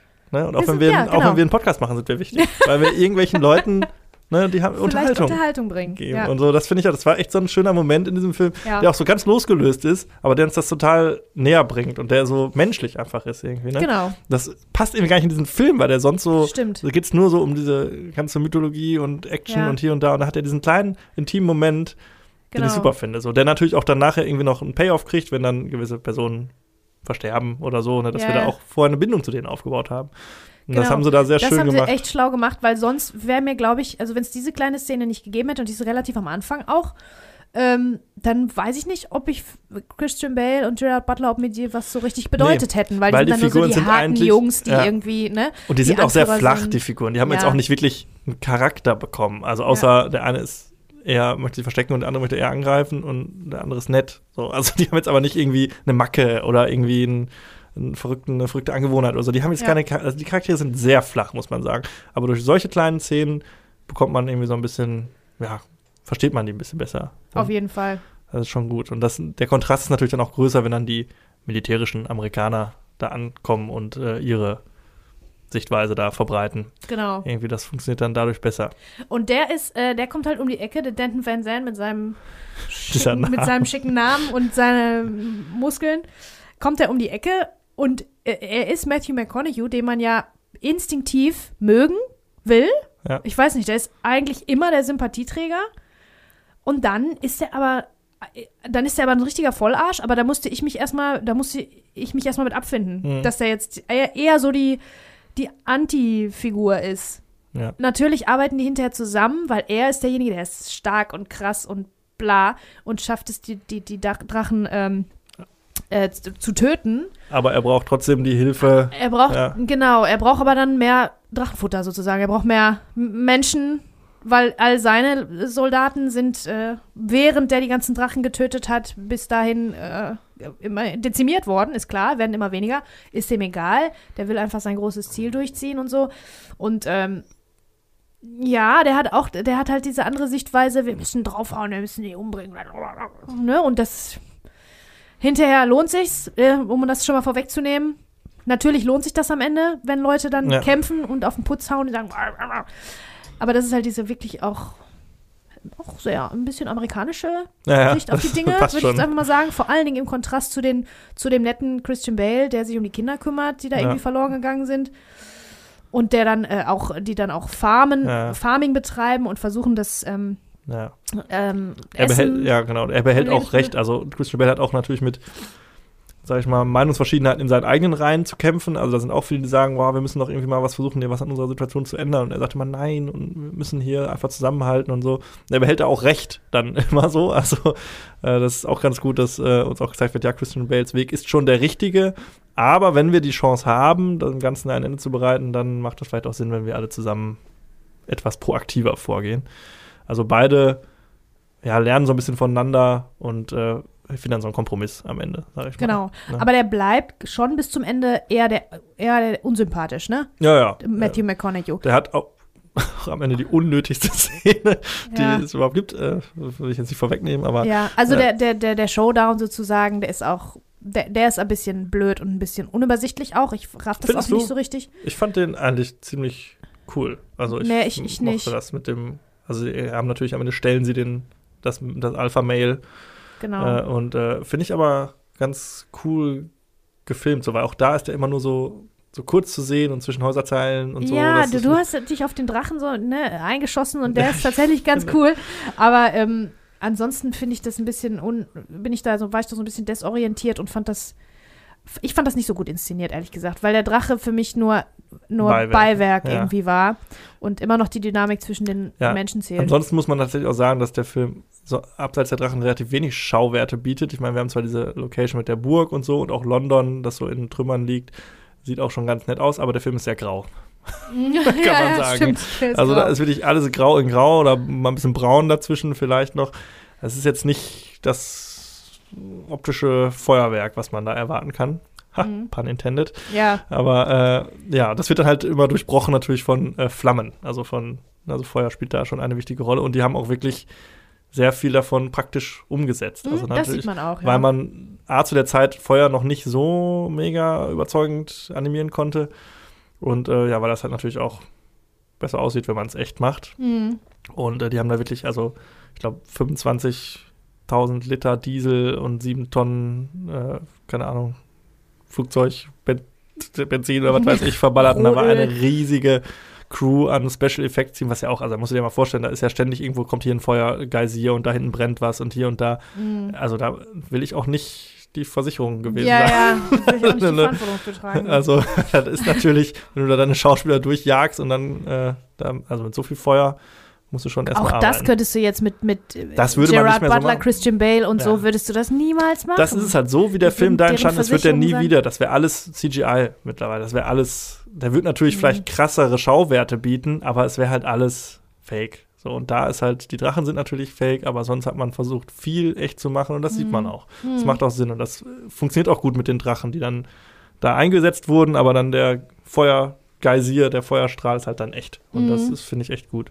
Und hat sich übrigens eine nette Idee einfallen lassen, die auch da begründet ist in diesem Film, wie die überhaupt Feuer erzeugen, die Drachen. Und zwar hat man sich das aus dem Tierreich von Kobras, glaube ich, abgeschaut, dass die Drachen quasi zwei Chemikalien aussondern aus zwei Drüsen und wenn diese sich berühren, dass es dann sich äh, entzündet. Ah. So, und das ist, hat man da sich ausgelassen. Das finde ich ziemlich smart. Also finde ich eine schöne Wenn es Idee. das gäbe, dann wäre das bestimmt so, ja. Ja, und ähm, das äh, wird, wurde auch häufig dann übernommen in folgenden Filmen. Jetzt nicht ausgesprochen, aber man sieht zum Beispiel bei Harry Potter oder so, dass auch bei, bei modernen Interpretationen von Drachen man immer diese zwei Strahlen sieht, die so rauskommen aus der Mhm. Seite vom Mund. Also man hat das, Mhm. glaube ich, so ein bisschen so übernommen. Aber ich finde es ja auch eine sehr clevere, smarte Idee irgendwie. Ja, also die, Könnte die so sein. glaube ich so. Ja, ja, ja. Wenn es so, ja, wenn es Drachen gäbe, glaube ich, wäre das ungefähr so. ja. Äh, schöne, schöne Idee. Also, ja, Drachen, find, die finde ich sowieso super, den Film, hast du ja schon gesagt. ja, wir haben äh, Matthew McConaughey, äh, hast du schon gesagt, dass der sehr, sehr comic-mäßig ist und äh, Mhm. auch fast schon albern. Also, der hat auch, der ist ja auch so ein 2000er-Charakter ne, mit diesen Tribals, die der so tätowiert hat. Boah, so. ja. Ist, Wobei der mich auch ein bisschen an äh, hier äh, Mad Max Fury Road fast erinnert mit seiner Weste, ne? Mit seiner Ja. Lederweste. ja, ja, stimmt. ja. ja. Und, am und äh, hier Amerika-Fahne drauf und so und immer so, eine, so, eine, so ein Zigarrenstummel im Mund. Also. Und so. das, das ist echt. Ja, und trotzdem nehmen die das so ernst. Und eigentlich würde das ja häufig dann albern wirken, weil man denkt, wie, also das muss doch irgendwie mal, da muss doch einer mal einen Gag machen irgendwie Ja, und ja. sagen, wie albern das alles ist. Aber es gibt's nicht. So, und Ja. das, vielleicht fehlt das auch heutzutage ein bisschen. Hier wird ja, heutzutage wird ja alles gebrochen. Jede, also bei Marvel oder Star Wars oder so, wird ja jede emotionale oder Szene wird ja immer gebrochen Muss mit immer einen. Comic Relief haben, Irgendwie, ja, du denkst stimmt, so, äh, das- sofort.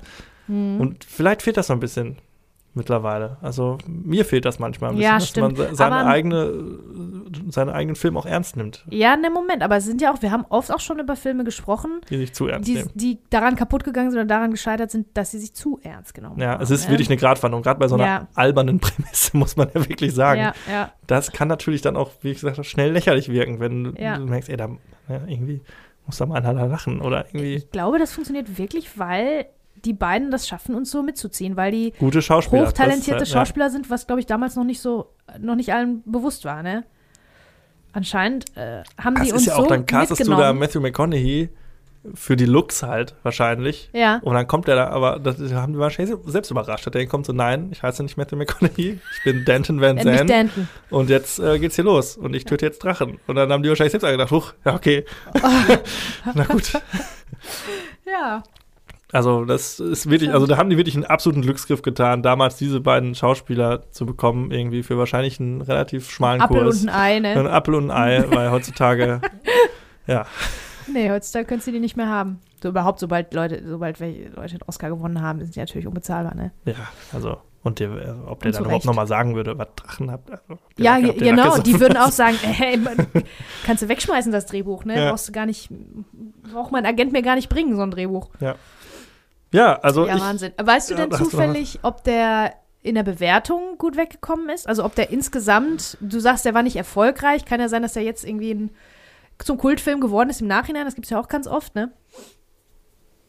Ähm, habe ich tatsächlich nicht nachgeguckt, was, aber ich glaube, der hat mit wahrscheinlich so eine 6er, 6, irgendwas oder so. Naja, dann sorgen wir jetzt dafür, dass er im Nachhinein zum Kultfilm wird. Guckt euch das mal an. ich Herrschaft des auch. Feuers, ihr denkt, worüber reden die ganze Zeit? Was für Drachen, das kann doch nicht gut sein. Guckt mal rein. Guckt es euch an, oder? Ich finde wirklich, also deshalb war mir das auch ein Anliegen, als ich gesehen habe, dass der Film verfügbar ist, habe ich nicht dann irgendwie Star Trek als Hauptfilm genommen oder so, weil ich dachte, ey, wir sind doch dafür da mit unserem Genre, hier mit unserem Podcast, dass wir auch solchen Filmen mal eine Plattform geben. Und ich finde, das ist wirklich so ein, so ein Hidden Gem irgendwie. Ja. So, also irgendwie ist da was Besonderes, weil es so einen Film heute nie mehr geben würde und wie er gemacht wurde und wie, wer da alles mitspielt. Also ich finde es wirklich, ich würde den hundertprozentig empfehlen. Und dann kann man immer noch sagen, also klar, es hat kein Ja. Meisterwerk, aber vielleicht Man muss es auch im, im, im Rahmen sehen, so in der, in der, Ja. in seiner eigenen Geschichte als Kind seiner Zeit und äh, Ja. ne? Für mich die erste Überraschung des Jahres 2003. Auf Ja. jeden Fall. Gar nicht so überraschend, aber natürlich äh, ein, ein richtig, richtig guter Hauptfilm. Catch Me If You Can. Yes. Das überrascht uns natürlich nicht. Das ist mit, äh, von Steven Spielberg, mit Leonardo DiCaprio, mit Tom Hanks und noch ein paar anderen Leuten, die ich gleich Ja, erzähle. Was soll schiefgehen? Was soll schon schiefgehen? Und es stimmt. Es ist nichts schiefgegangen. Es ist nichts schiefgegangen. Es überrascht überhaupt nicht, aber dieser Film ist richtig, richtig gut. Ja, Richtig gut. wir können uns jetzt, jetzt können wir einfach So. schwelgen und uns freuen. Genau, also ich habe dafür auch gar nicht so viel zu äh, aufgeschrieben, so en Detail. Ähm, das ergibt sich von alleine, wenn wir, wenn wir drüber sprechen. Ich glaube, wir haben auch sogar über Leonardo DiCaprio noch gar nicht gesprochen Nee, im Podcast. das ne? ist unser erster Leonardo DiCaprio-Film. Genau. Ähm, einmal zu den Fakten. Der, der ist 2 Stunden 21 lang. Lang.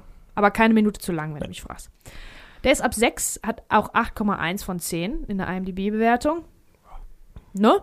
Ja, Zu Recht. Ja, Dann sind dabei noch Christopher Walken, Ah, Martin Sheen, großartig, großartig, Amy Adams, großartig. James Brolin, Ja, großartig. der Vater von dem großartigen Josh Brolin, den ich so liebe, äh, Ellen Pompeo, ganz jung, Elizabeth Banks, Jennifer Garner. Ja, Elizabeth Banks ist mir jetzt auch erst endlich mal äh, richtig aufgefallen. Ja, ja. Das sind so Ladies, die sind jetzt, die sind jeder für sich große Namen jetzt, ja. waren damals aber, glaube Genau. ich, auch, also vor 20 Jahren war Amy Adams, glaube ich. Wobei Elizabeth die Banks für mich, die, ich kann, also die die hat für mich, hat die Scrubs zerstört durch ihr Erscheinen. Das war aber nicht ihre Schuld, das war der, der, der, Autorin ihre Ja, Schuld. das stimmt. Ne? Und sie ist eine furchtbare Regisseurin. So. Ja, welchen Film hat sie nochmal? Also, Die äh, hat drei Engel für Charlie gemacht, die hat Pitch Perfect 3 Pitch gemacht. Perfect, genau. Und jetzt, jetzt gerade hat sie, glaube ich, diesen äh, Cocaine Bear oder so gemacht. Den habe ich noch nicht gesehen. das soll aber gut sein. Habe ich noch nicht gesehen, aber Ich habe bisher noch nichts von ihr gesehen, was mich beeindruckt hätte. Also, nicht. Also ich mag Elizabeth Banks. Vielleicht gerne. tue ich auch also Unrecht, vielleicht hat die auch mega In den gute meisten Sachen, Rollen ist sie echt witzig und ich glaube, die ist so eine, die äh, Leute gerne am Set haben, weil die wird gerne mal besetzt in solchen, in solchen lustigen ähm, Dingern mit Seth Rogen und so. Und in dieser, in diesem Dunstkreis, da ist sie gerne mal mit dabei. Hm. Ähm, Jennifer Garner natürlich auch ein Star. Ellen Pompeo hat, war in Grey's Anatomy, aber ich glaube, damals waren die alle unbekannt durch die Bank. Ja, ich weiß gar nicht, wann Alias angefangen hat, aber Jennifer Garner war auf jeden Fall, glaube ich, kurz darauf, dann 2000. Das glaube ich Doch, in dem die Jahr, hat ne? in Alias schon mitgespielt. Die war, glaube ich, der größte Name von denen Ja, zu dem ja, Zeitpunkt. Die hat ihre Rolle in, in zwei, drei Tagen abgedreht. Ähm, ja, also im Großen und Ganzen geht es um die vermeintlich wahre Geschichte vom Betrüger und Hochstapler Frank Abagnale. Also, den gibt es wirklich. Das kann man alles recherchieren. Man kann das Buch lesen, auf dem äh, dieser Film basiert. Und also, jeder mag eine gute, einen guten Conman, ne? Hm. Und, also so eine Hochstapler-Betrüger-Geschichte ist auch genau das, was man braucht manchmal. Da muss keiner sterben, da muss jetzt nicht die, die äh, allerschlimmsten, dramatischsten Sachen passieren. Das ist einfach. Hochstapler haben halt so einen gewissen Charme und diesen Ja, Charme hat dieser Film auch. Ja. Ne? Das, ähm, ja, und Leo. Hochstapler und Bankräuber. Das ist für mich so. Aber Bankräuber sind unter Umständen, ähm, ist mir mit zu viel Gewalt verbunden. Ja, aber stimmt. Hochstapler haben ja so gut Aber wie ich nie, find- sind gewalttätig. So gut ja, wie aber ich nie. finde, Bankraub ist sowas. Ich finde, das ist so ein Verbrechen, das ist sowieso außer Mode gekommen. aber ich finde das irgendwie, immer wenn ich von einem Bankraub le lese, denke ich immer, ach, irgendwie Warum hat das, was, das irgendwie hat das was mehr? Romantisches, finde ich. So, es hat so was aus dem Western oder so, weißt du? Dann denke ich mal, wie würde ich's machen und so. Das hat irgendwie so, ich finde, das hat was. So wie ja. dieser Diamantenraub im grünen Gewölbe, das war ja das Letzte, was passiert ist, glaube ich, so ich vor ein paar Ja, Jahren ja. in Dresden. Aber in irgendeinem ich- ja, Kunstraub ich Diamanten- auch Kunstraub, spannend. das finde ich auch geil. Aber das ist auch eigentlich Also ja wenn ich. Verbrecher wäre, wäre ich Bankräuber oder Kunsträuber oder so. Ja, Kunsträuber, wie bei Hudson Hawk oder so, mit so, so Kunstwerken. Da, diese Heist-Geschichten, die, die finde ich auch wirklich immer echt spannend. Und ähm, ja, das hat, das, das hat irgendwie was, weil es halt überhaupt keine Gewalt hat auch. Ist auch Ja. hier so, ne? Also das ist wirklich sehr, sehr harmlos, der Film, was ich auch gut finde, was genau Voll, das Richtige ja, ja. war für mich und so, ne? Man denkt sich natürlich, ähm, weiß ich nicht, ein Scheckbetrüger und so ein, ähm, ähm, wie heißt es nochmal, wenn man, wenn man Schwindel betreibt über die Identität, Identitätsschwindel und so, ist das wirklich spannend? Unterhält mich das 2 Stunden 21? Die Antwort ist, wenn Steven Spielberg das gemacht hat, Leonardo DiCaprio darin mitspielt und der Typ, der die Geschichte geschrieben hat, dieser Hochstapler ist selber, dann unterhält das selbstverständlich. ne, weil der hat auch selber zugegeben, dass das, das Quellmaterial davon, also sein Roman von Frank Abagnale, natürlich auch geflunkert ist. Warum soll der denn jetzt ne, die Ja. langweilige Wahrheit schreiben? Das ist sein Job, das ist sein Ding, Sachen auszuschmücken und ein bisschen, bisschen fancier zu machen, als sie eigentlich sind. Und so geht das in dem ganzen Film halt irgendwie, ne? Ja. Wirklich. Aber ähm, ist, ich lasse mich da gerne verzaubern. ja, Einfach so. total. Ja, ich meine, sowieso, jeder liebt einen guten Conman und Leo. Leo ist großartig. Ja. ja, Ich, ja. der ist sowieso, das ist auch so ein Film, der, der wird bei ihm häufig so ein bisschen, läuft immer so unter ferner Liefen irgendwie so. Bei ihm denkt man eher so an die großen Sachen, ne? Irgendwie jetzt hat ja viele große gemacht. Und hier und da und jetzt die Ja. ganzen Scorsese-Sachen oder, keine Ahnung, Inception oder äh, Blood Diamond und so. Also, oder Titanic natürlich. Und Catch Me If You Can ist immer so ein bisschen, da wird immer ein bisschen stiefmütterlich behandelt, aber der ist super in dem Film. Auch also, da spielt er super, weil ich meine, auch diese, diese Nuancen von, von Fake, wie der was faked und wie der natürlich für die, für die Damen dann ähm, ähm, sein charmantes Bubi-Gesicht irgendwie raushängen lässt, aber man sieht natürlich in den Augen des Sp- also wir wissen ja, dass, er's, äh, dass er ein Conman ist und er spielt das für uns auch so ganz, so einen ganz leichten Schimmer in den Augen, wo man sieht, oh, jetzt ist er doch ein bisschen nervös, ob das funktioniert oder nicht.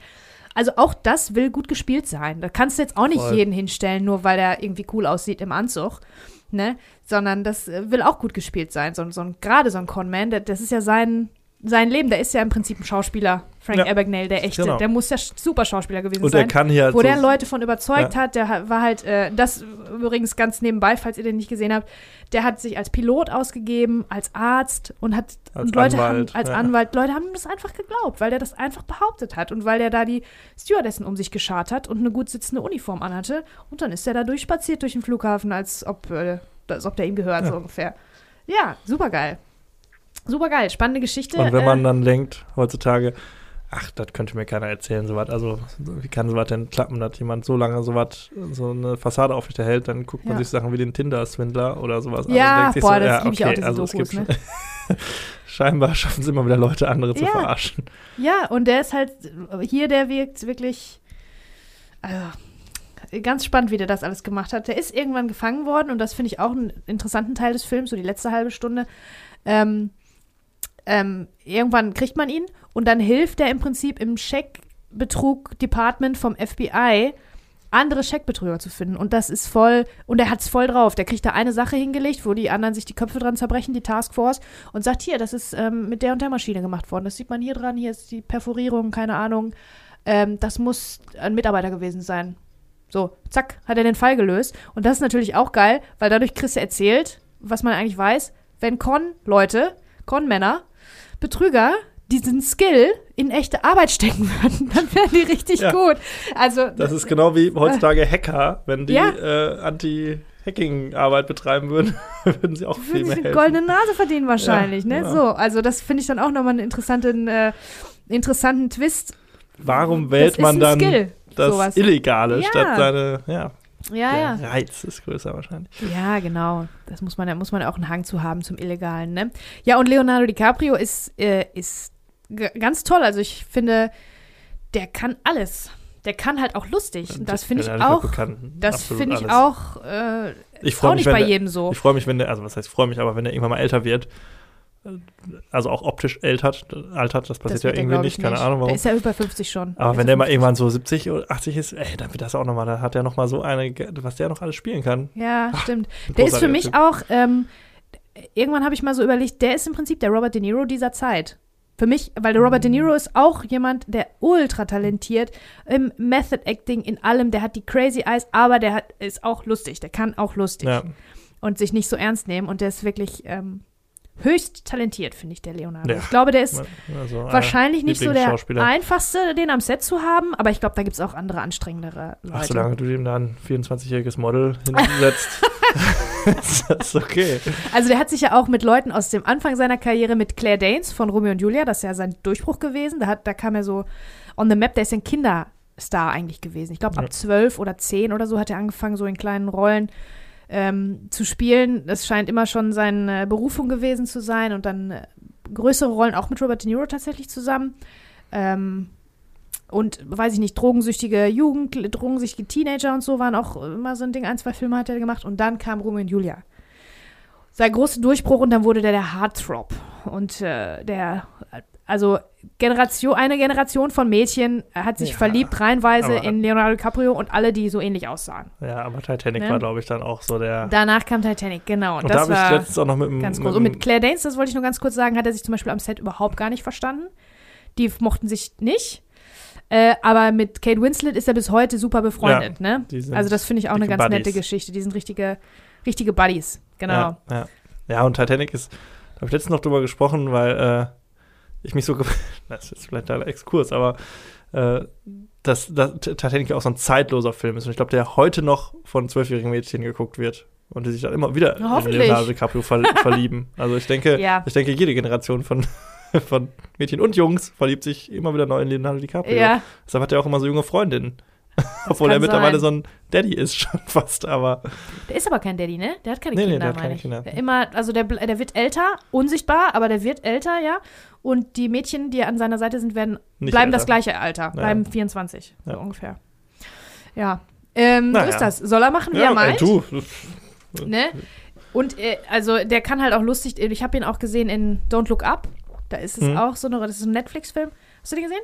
Nee, noch nicht. Ich weiß, worum es geht und ich weiß, wie es ausgeht, deshalb ja. gucke ich den noch nicht mehr. Aber doch, der ist aber ganz sehenswert, weil da auch Leonardo DiCaprio richtig gut mhm. spielt und mal eine andere Rolle. Da ist er eben nicht der, der, äh, der Heartthrob, der gut aussehende, sondern da ist er so ein bisschen anders angezogen ein und nerdig, ein bisschen, ne? bisschen nerdig, so ein Lehrer und auch überfordert mit seiner Situation. Und auch das spielt er super. Der spielt einfach alles ja. super. Da gibt es keinen. In seiner Biografie mag es Filme geben, die kacke sind, wie zum Beispiel Gangs of New York was Reden wir noch drüber nächsten bald? Monat, glaube ich, kommt. Ja, Kacke würde ich jetzt Ich glaube, ein oder zwei, äh, der Ball mit der eisernen Maske. Oh, habe ich auch äh, durchaus Sympathien für. Aber er ist wirklich eigentlich er ist, gut. Er, er ist immer an ihm gut. Nie. An ihm liegt es nicht, nee. Nein. Der ist wirklich hochtalentiert, ist einfach so. Ja, und ähm, hier, um auch über was anderes mal geredet zu haben, äh, geredet zu haben, ähm, bei Catch Me If You Can das ist ein hochbudgetierter Film. Du hast ja gerade gesagt, der wurde tatsächlich ins Rennen geschickt gegen, als Gegenentwurf zu Herr der Ringe, was ich wirklich auch echt passend finde, weil der auch in der Realität fußt, äh, mehr als irgendwas anderes, Ja. im Gegensatz zu diesem Fantasy-Film.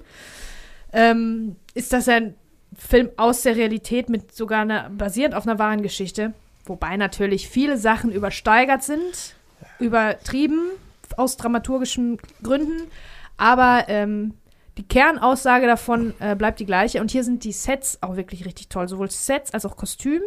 Da sieht man, dass da richtig reingebuddert wurde. Also der, der hatte ein hohes Budget, glaube ich.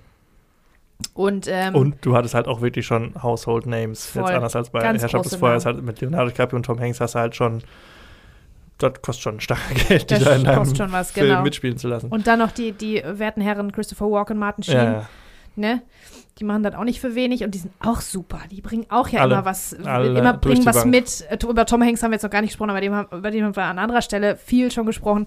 Die bringen alle richtig, Ja. wenn die sich selber mitbringen, dann ist das schon, dann ist der Film Und schon wenn die Lust haben. geil. Und du merkst Ne? auch, das finde ich auch einen sehr guten Kniff an dem Film. Ja, du hast halt Tom Hanks und Leonardo DiCaprio. Also Tom Hanks spielt den Ermittler, der Leonardo DiCaprio jagt. Und eigentlich hast du die ja immer an unterschiedlichen Orten. So, Ja. natürlich gibt es immer Überschneidungspunkte, aber hier wählt man einen ganz guten Kniff, dass man halt auch äh, viel zeigt, wie die gemeinsam sind, also nachdem er festgenommen wurde.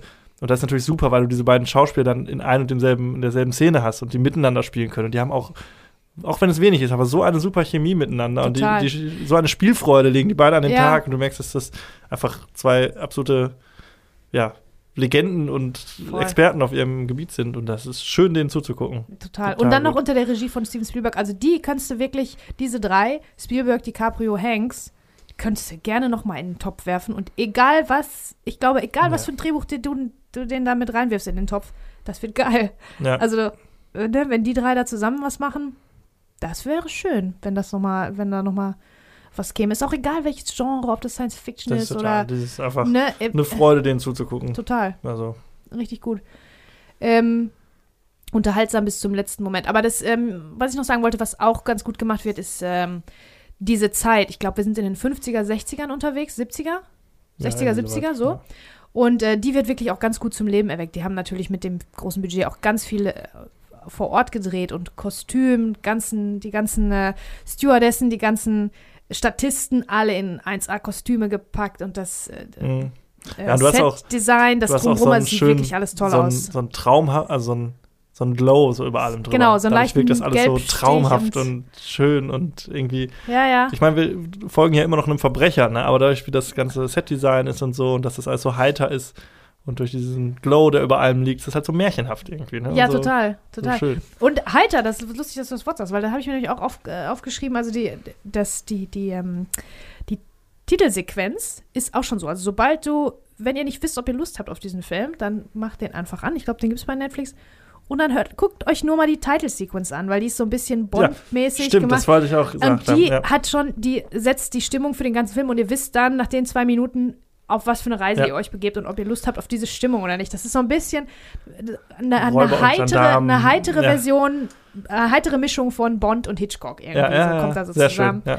Und äh, Hat so ein bisschen ja so Pink Panther-mäßig und so alles irgendwie so. Also sehr schön, stimmt. so wollte- richtig sch sch schwungvoll Hatte ich schon und vergessen, aber wollte ich auch gesagt schmissig. haben. Ja. Da hast man, da hat man richtig Bock dann sofort drauf. Mhm. denkt, na, ja, ja, genau, sowas will ich mir jetzt angucken. Weil das ist auch wieder so, ich weiß gar nicht, ob ich das schon gesagt habe. Da fragst du dich, oh, habe ich Lust mir anzugucken? So ein Scheckbetrüger, ist das nicht sperrig, ist das nicht lame? Nein, auf Nee, keinen Fall. Überhaupt nicht. Ist richtig gut von der ersten Minute und ist auch wirklich keine Minute zu lang. Absolut. Tom Hanks hätte ursprünglich, sehe ich gerade, äh, von James Gandolfini gespielt werden sollen. Also nicht Tom, Hanks, sondern Die Figur. Ja. Fi- die Figur Henretty, Carl Henretty. Hätte James Gandolfini gespielt, das hätte dem Ganzen was anderes gegeben, glaube ich, weil der Mhm. insgesamt einfach bedrohlicher ist. Wahrscheinlich wegen den Sopranos. Ist das die gleiche Zeit? Der Sopranos kam danach, glaube ich. Kam Oder war es ja, genau meine die? Auch. Aber Ähm, jedenfalls kam da ähm, Terminkonflikte dazwischen und deswegen haben wir Gott sei Dank Tom Hanks gekriegt, weil ich glaube, es wäre ein bisschen weniger heiter sonst geworden. Mit James Gandolfini, Ja. hätte so eine bisschen dunklere Seite ähm, dem Ermittler äh, gegeben. kann gut sein, ja. ja Tom Aber Hanks der ist auch perfekt super dafür. talentiert, ne? Tom Hanks ist dafür perfekt natürlich. Auch James Gandolfini war auch äh, bei The Mexican war der ja das große, das einzig Gute sozusagen, Mhm. das einzig Lobenswerte an dem Film.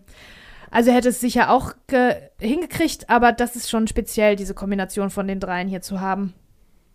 Ähm, ja, der sollte übrigens, also hat, dieser Film hat eine ganz, ganz lange Reise hinter sich vom Pitch zur Produktion. Der, den hat nämlich äh, Steven Spielberg versucht schon 1981. Seit 1981 geht er damit hausieren, versucht das zu pitchen. Dann wäre er mit Dustin Hoffman verfilmt worden. Oh, gut gewesen, sicherlich. Als Leonardo DiCaprio-Charakter, Ja. ne? Ja. Weil der war ja da noch jung. Ja, Anders, ganz anders. Aha, anders, aber Aber auch gut. reden jetzt auch nicht über irgendjemanden. Da hätte Ja, sicherlich auch geklappt. Also Steven Spielberg. aber hätte ich bin froh, dass wir ihn in dieser Version haben, wie wir Genau. ihn bekommen haben. Also, Ja, also da können wir gar nicht. Äh, Doch, ich hab sa- noch ein paar Sachen. Keine kategorische Empfehlung einfach. ja, ne? das auf jeden Was Fall. Also super, ich, für mich der, ist der flawless, der Film. Also das ist echt eine ganze Ja, uneingeschränkt empfehlen. Ja.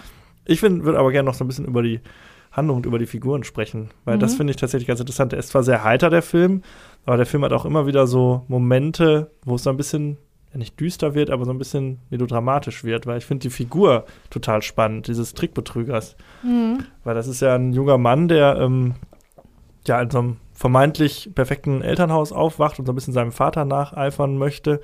Und das wird ja dann alles, ja, stürzt ja dann alles so ein bisschen ein, weil der Vater auch nicht so immer mit offenen Karten gespielt hat.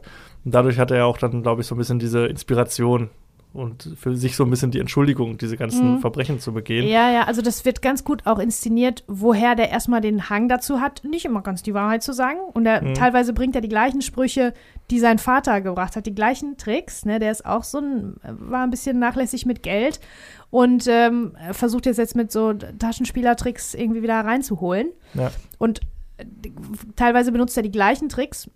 Ähm, und Frank Abagnale, wir lernen den kennen im Prinzip als quasi 15-Jährigen oder 16-Jährigen, höchstens auch Mhm. gespielt von Leonardo, Leonardo schon.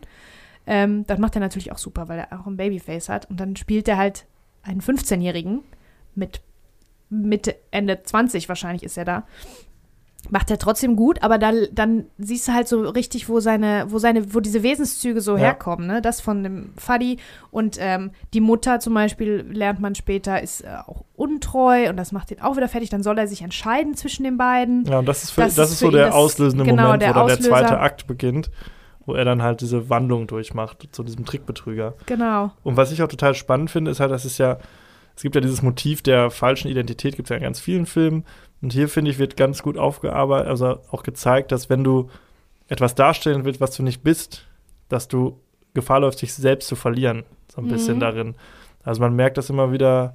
Es gibt so diese auch, und das ist halt auch, das ist auch sehr einsam macht, natürlich. Ne? Es ist immer, wenn Ja. du irgendwie irgendjemand eine, irgendeine Lüge lebst oder irgendeine Lüge aufrechterhalten musst, dass das schwierig ist und dass das natürlich einsam macht, weil nur du, nur du selbst die Wahrheit kennst irgendwie. Mhm. Und da gibt es so ein paar schöne Momente, wo er dann halt irgendwann mit, mit Hendry, also mit der Tom Hanks-Figur, auch so ein bisschen versucht zu, zu connecten, weil er so der Einzige ist, der ihn wirklich versteht und wirklich kennt und er sonst niemanden hat, mit dem er wirklich offen und ehrlich sein kann. Mhm. Und ich finde, die, ein ganz schöner Moment ist, wo er, er hat irgendwann später eine Freundin oder eine Verlobte und dann ergibt es ein Gespräch äh, mit dem Vater, gespielt von Michael Sheen. Und ähm, der Vater ist, durchschaut ihn vermeintlich oder möchte so ein bisschen so darauf hinaus, ja, wer bist du denn wirklich und was bist du für ein Typ? Und Leonardo DiCaprio nutzt dann so diesen Moment, sich tatsächlich zu offenbaren. Er sagt wirklich die Wahrheit, so ich bin eigentlich nur ein Fake und ich bin kein Arzt und kein Anwalt und so. Äh, Eigentlich so ein verzweifeltes, ich würde mich gerne mal jemandem offenbaren, aber der Vater glaubt das dann nicht. Mhm. Der sagt dann so, nee, nee, du bist eigentlich, ne, eigentlich bist du nur ein Romantiker und hier und da.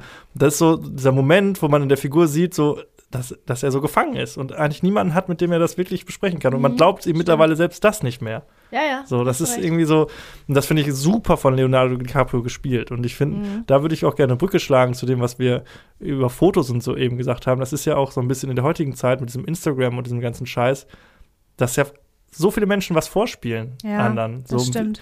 ganz viele Menschen, also du, wenn du bei Instagram viel unterwegs bist, du präsentierst ja immer etwas besser, als es eigentlich ist. Du Mhm. präsentierst dich besser, als du eigentlich bist.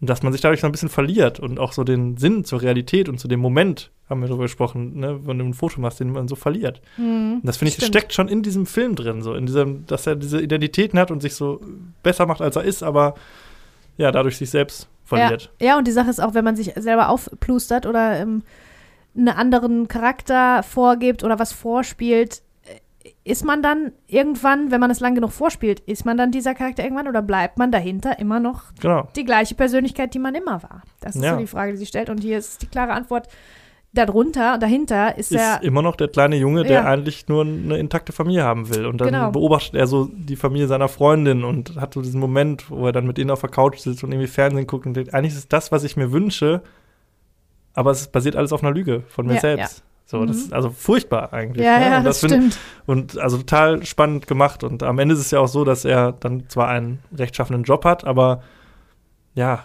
er merkt, ich kann scheinbar nicht mehr ohne die Lüge. Irgendwie. Ja, ich ja. muss trotzdem, ich muss wieder wegrennen. So. Stimmt, ja, ja. und dann das, Tom Hanks zu ihm sagt, ja, diesmal wird dir aber keiner folgen. So. Das ist, Hm, stimmt, ja, da gibt es so eine große Szene auch zwischen den beiden zum Ja. Schluss, ne? wie gesagt, ich renne dir nicht mehr hinterher. So, Ja. ne? Das ist. Ja. Also ich finde es schwierig, also ich finde es total spannend, was da so, also obwohl das so heiter ist, steckt da halt super viel drin. Und Leonardo Mhm. DiCaprio macht das, also das muss erstmal alles bringen. Es ist aber, glaube ich, wenn du jetzt einen Trickbetrüger nimmst, einen, der so erfolgreich ähm, war wie, wie er, wenn er jetzt ein Interview machen würdest mit dem Tinder-Swindler oder Ja. so, ne? Ich glaube, das würde sich immer so was Interessantes entspannen, das äh, ent, entspinnen hinter den Kulissen, weil das ist, glaube ich, das Faszinierende daran. Wer ist dieser Mensch denn wirklich? Und warum Genau. ist er so? Und da gibt es auch zig irgendwelche Podcasts und so drüber, die ich mir dann immer gerne anhöre über irgendwelche Con-Artists. Ähm, und wenn, wenn dann die Fassade fällt und wer, die, wer diese Personen dahinter sind und wo das herkommt, das ist wirklich immer hochinteressant. Ja, ich denke, Ne, für viele ist es vielleicht auch dann so eine Erleichterung. Wahrscheinlich Mhm. irgendwann, dass du nicht mehr diese Lüge aufrechterhalten musst, so, ne? sondern du kannst mal ehrlich sein. Irgendwie, also. Ja, ja. Aber die, selbst dann schaffen die das oft nicht. Also Ja. das ist wirklich wie so ein Zwang. Ja, genau. Das bei ist wie, Leonardo DiCaprio, keine Ahnung, Also bei, Ä- Anna Delvey vor Gericht, ich weiß nicht, ob du die Geschichte kennst, das Nee. ist auch so eine Hochstaplerin, die irgendwie in New York, kommt aus äh, Heinsberg oder so, also aus NRW, und äh, die irgendwie in New York äh, vorgegeben hat, irgendwie äh, aus, aus der High Society zu sein und wollte da irgendwelche ja, doch, Clubs ich, er, eröffnen. Ja. Da gibt es auch eine Serie drüber, die ist aber leider nicht so gut. So, und die sitzt vor Gericht und alle wissen und zeigen auf sie und sagen, das ist doch gelogen, Mädchen, das Ja. kann nicht sein. Und du, die muss einfach, die hat so einen Die Zwang, anders, ja. das aufrechtzuerhalten, diese Fassade. Und keiner glaubt ihr mehr. Also das ist nur so als Beispiel. Und ihr glaubt keiner mehr, aber die kann jetzt auch nicht sagen, ja, okay, komm, äh, ich bin, ja, war alles gelogen. Das machen die nicht, das würden die niemals machen. Spannend, ne? Voll interessant, ja. super Twisted sind die. Twisted. Betrüger. Ich finde eine Sache auch ganz äh, toll, ist, ist, ist im Laufe des Films wird so ein bisschen so ein, so ein Rätsel darum gemacht, wie er es geschafft hat, die äh, Lizenz als Anwalt zu bekommen. Mhm, Weil dafür genau. war eine Prüfung notwendig. Ja. Und natürlich vermutet man dahinter jetzt dann wieder irgendeinen tollen Trick, den er hat. Und das wird dann so ein bisschen über den Film hinweg erzählt. Und irgendwann offenbart er dann und sagt, ich habe einfach gelernt, ich habe die Prüfung gemacht und ich habe sie bestanden. Und Mhm. man wieder sieht so, du könntest es doch eigentlich. Genau. Warum Wieder, wie ich gesagt habe, wenn musst du man, dann wieder wenn, wenn man diesen Skill einfach für äh, Ja. legale Arbeit benutzen würde, dann würde man sehr weit kommen. Aber ja, hochintelligenter Typ mit diesem Arbeitseifer und dieser Kreativität und so, ne, wenn die, wenn er die richtig kanalisieren würde. ja, der wäre jetzt auf jeden Fall ähm, ganz, ganz groß CEO bei einem Startup. Ja. Bei mindestens einem Startup. Und ganz erfolgreich. Ja. So Leute, ne? Ja, und die entscheiden sich dann irgendwie trotzdem für so einen Weg. So interessant. Mhm. Warum? Warum? Ja, das ist immer sind das aber auch Kinder ihrer Zeit, ne? Was sich da so ergibt als Möglichkeiten, auch das, da, da war ja das äh, Commercial, äh, das kommerzielle Fliegen relativ neu Hm. Und äh, Sicherheitskontrollen gleich nix wahrscheinlich, ne? Also das, das hat sich dann einfach so ergeben oder Schecks, Scheckbetrug war ja da auch so eine Sache. Das ist ja auch jetzt voll altmodisch, kein Mensch macht mehr Scheckbetrug. Ja. Das ist ja aus einer ganz anderen Zeit. Aber, ähm, oder weiß ich nicht, der Tinder-Swindler, ohne, den, ohne Tinder hätte der was anderes, anderes swindeln müssen oder gar Ja. nichts, ne? Also, ähm, das ergibt sich alles, glaube ich, auch, das ist ein ganz hoch äh, kulturelles Phänomen aus der entsprechenden Zeit. Also diese Betrüger, die können nicht in 50 Jahren immer noch den gleichen Betrug fahren. Die müssen sich anpassen an die Kultur jetzt, an die Gesellschaft jetzt. Und das ähm, sch schallt ja auch immer irgendwie so ein Zurück so ein bisschen auf die Gesellschaft und zeigt dann, was da gerade schief läuft jetzt entsprechend. Ne? Wenn man das Ja, als voll. Betrug, äh, Wenn wenn so dieser ist. Betrug funktioniert, was stimmt dann denn mit euch nicht oder mit der Gesellschaft nicht? Ne? Was ist Ja. mit diesem System dann nicht in Ordnung? Das ist auch das Spannende. Ja, super interessant. Also, was soll man sagen? Meisterwerk. Ja, Super auf jeden Film. Fall. Gucken. Januar 2000. 3. Schon direkt das erste absolute Highlight auf jeden Fall, Ja. kann man sagen. Also richtig ein bunter, buntes Potpourri, ein Blumenstrauß an äh, unterschiedlichen Sachen, finde Ja, ich. richtig Sehr schön. froh drum. Und es wird äh, ähnlich weitergehen in den nächsten Monaten. Wenn ich Mhm. mal so überflogen habe, da kommen echt einige sehr interessante Sachen. Mhm. Also, Ich freue mich auch schon. Ich hoffe, ihr auch. Ja, hat sehr viel Spaß gemacht. Ich freue mich auf den nächsten Monat. Ich freue mich auf das ganze Jahr. Und äh, ja, bleibt uns gewogen. Genau. Ähm, ja, alles Gute für euch und bis ganz bald. Tschüss. Tschüss. Filmzeitreise.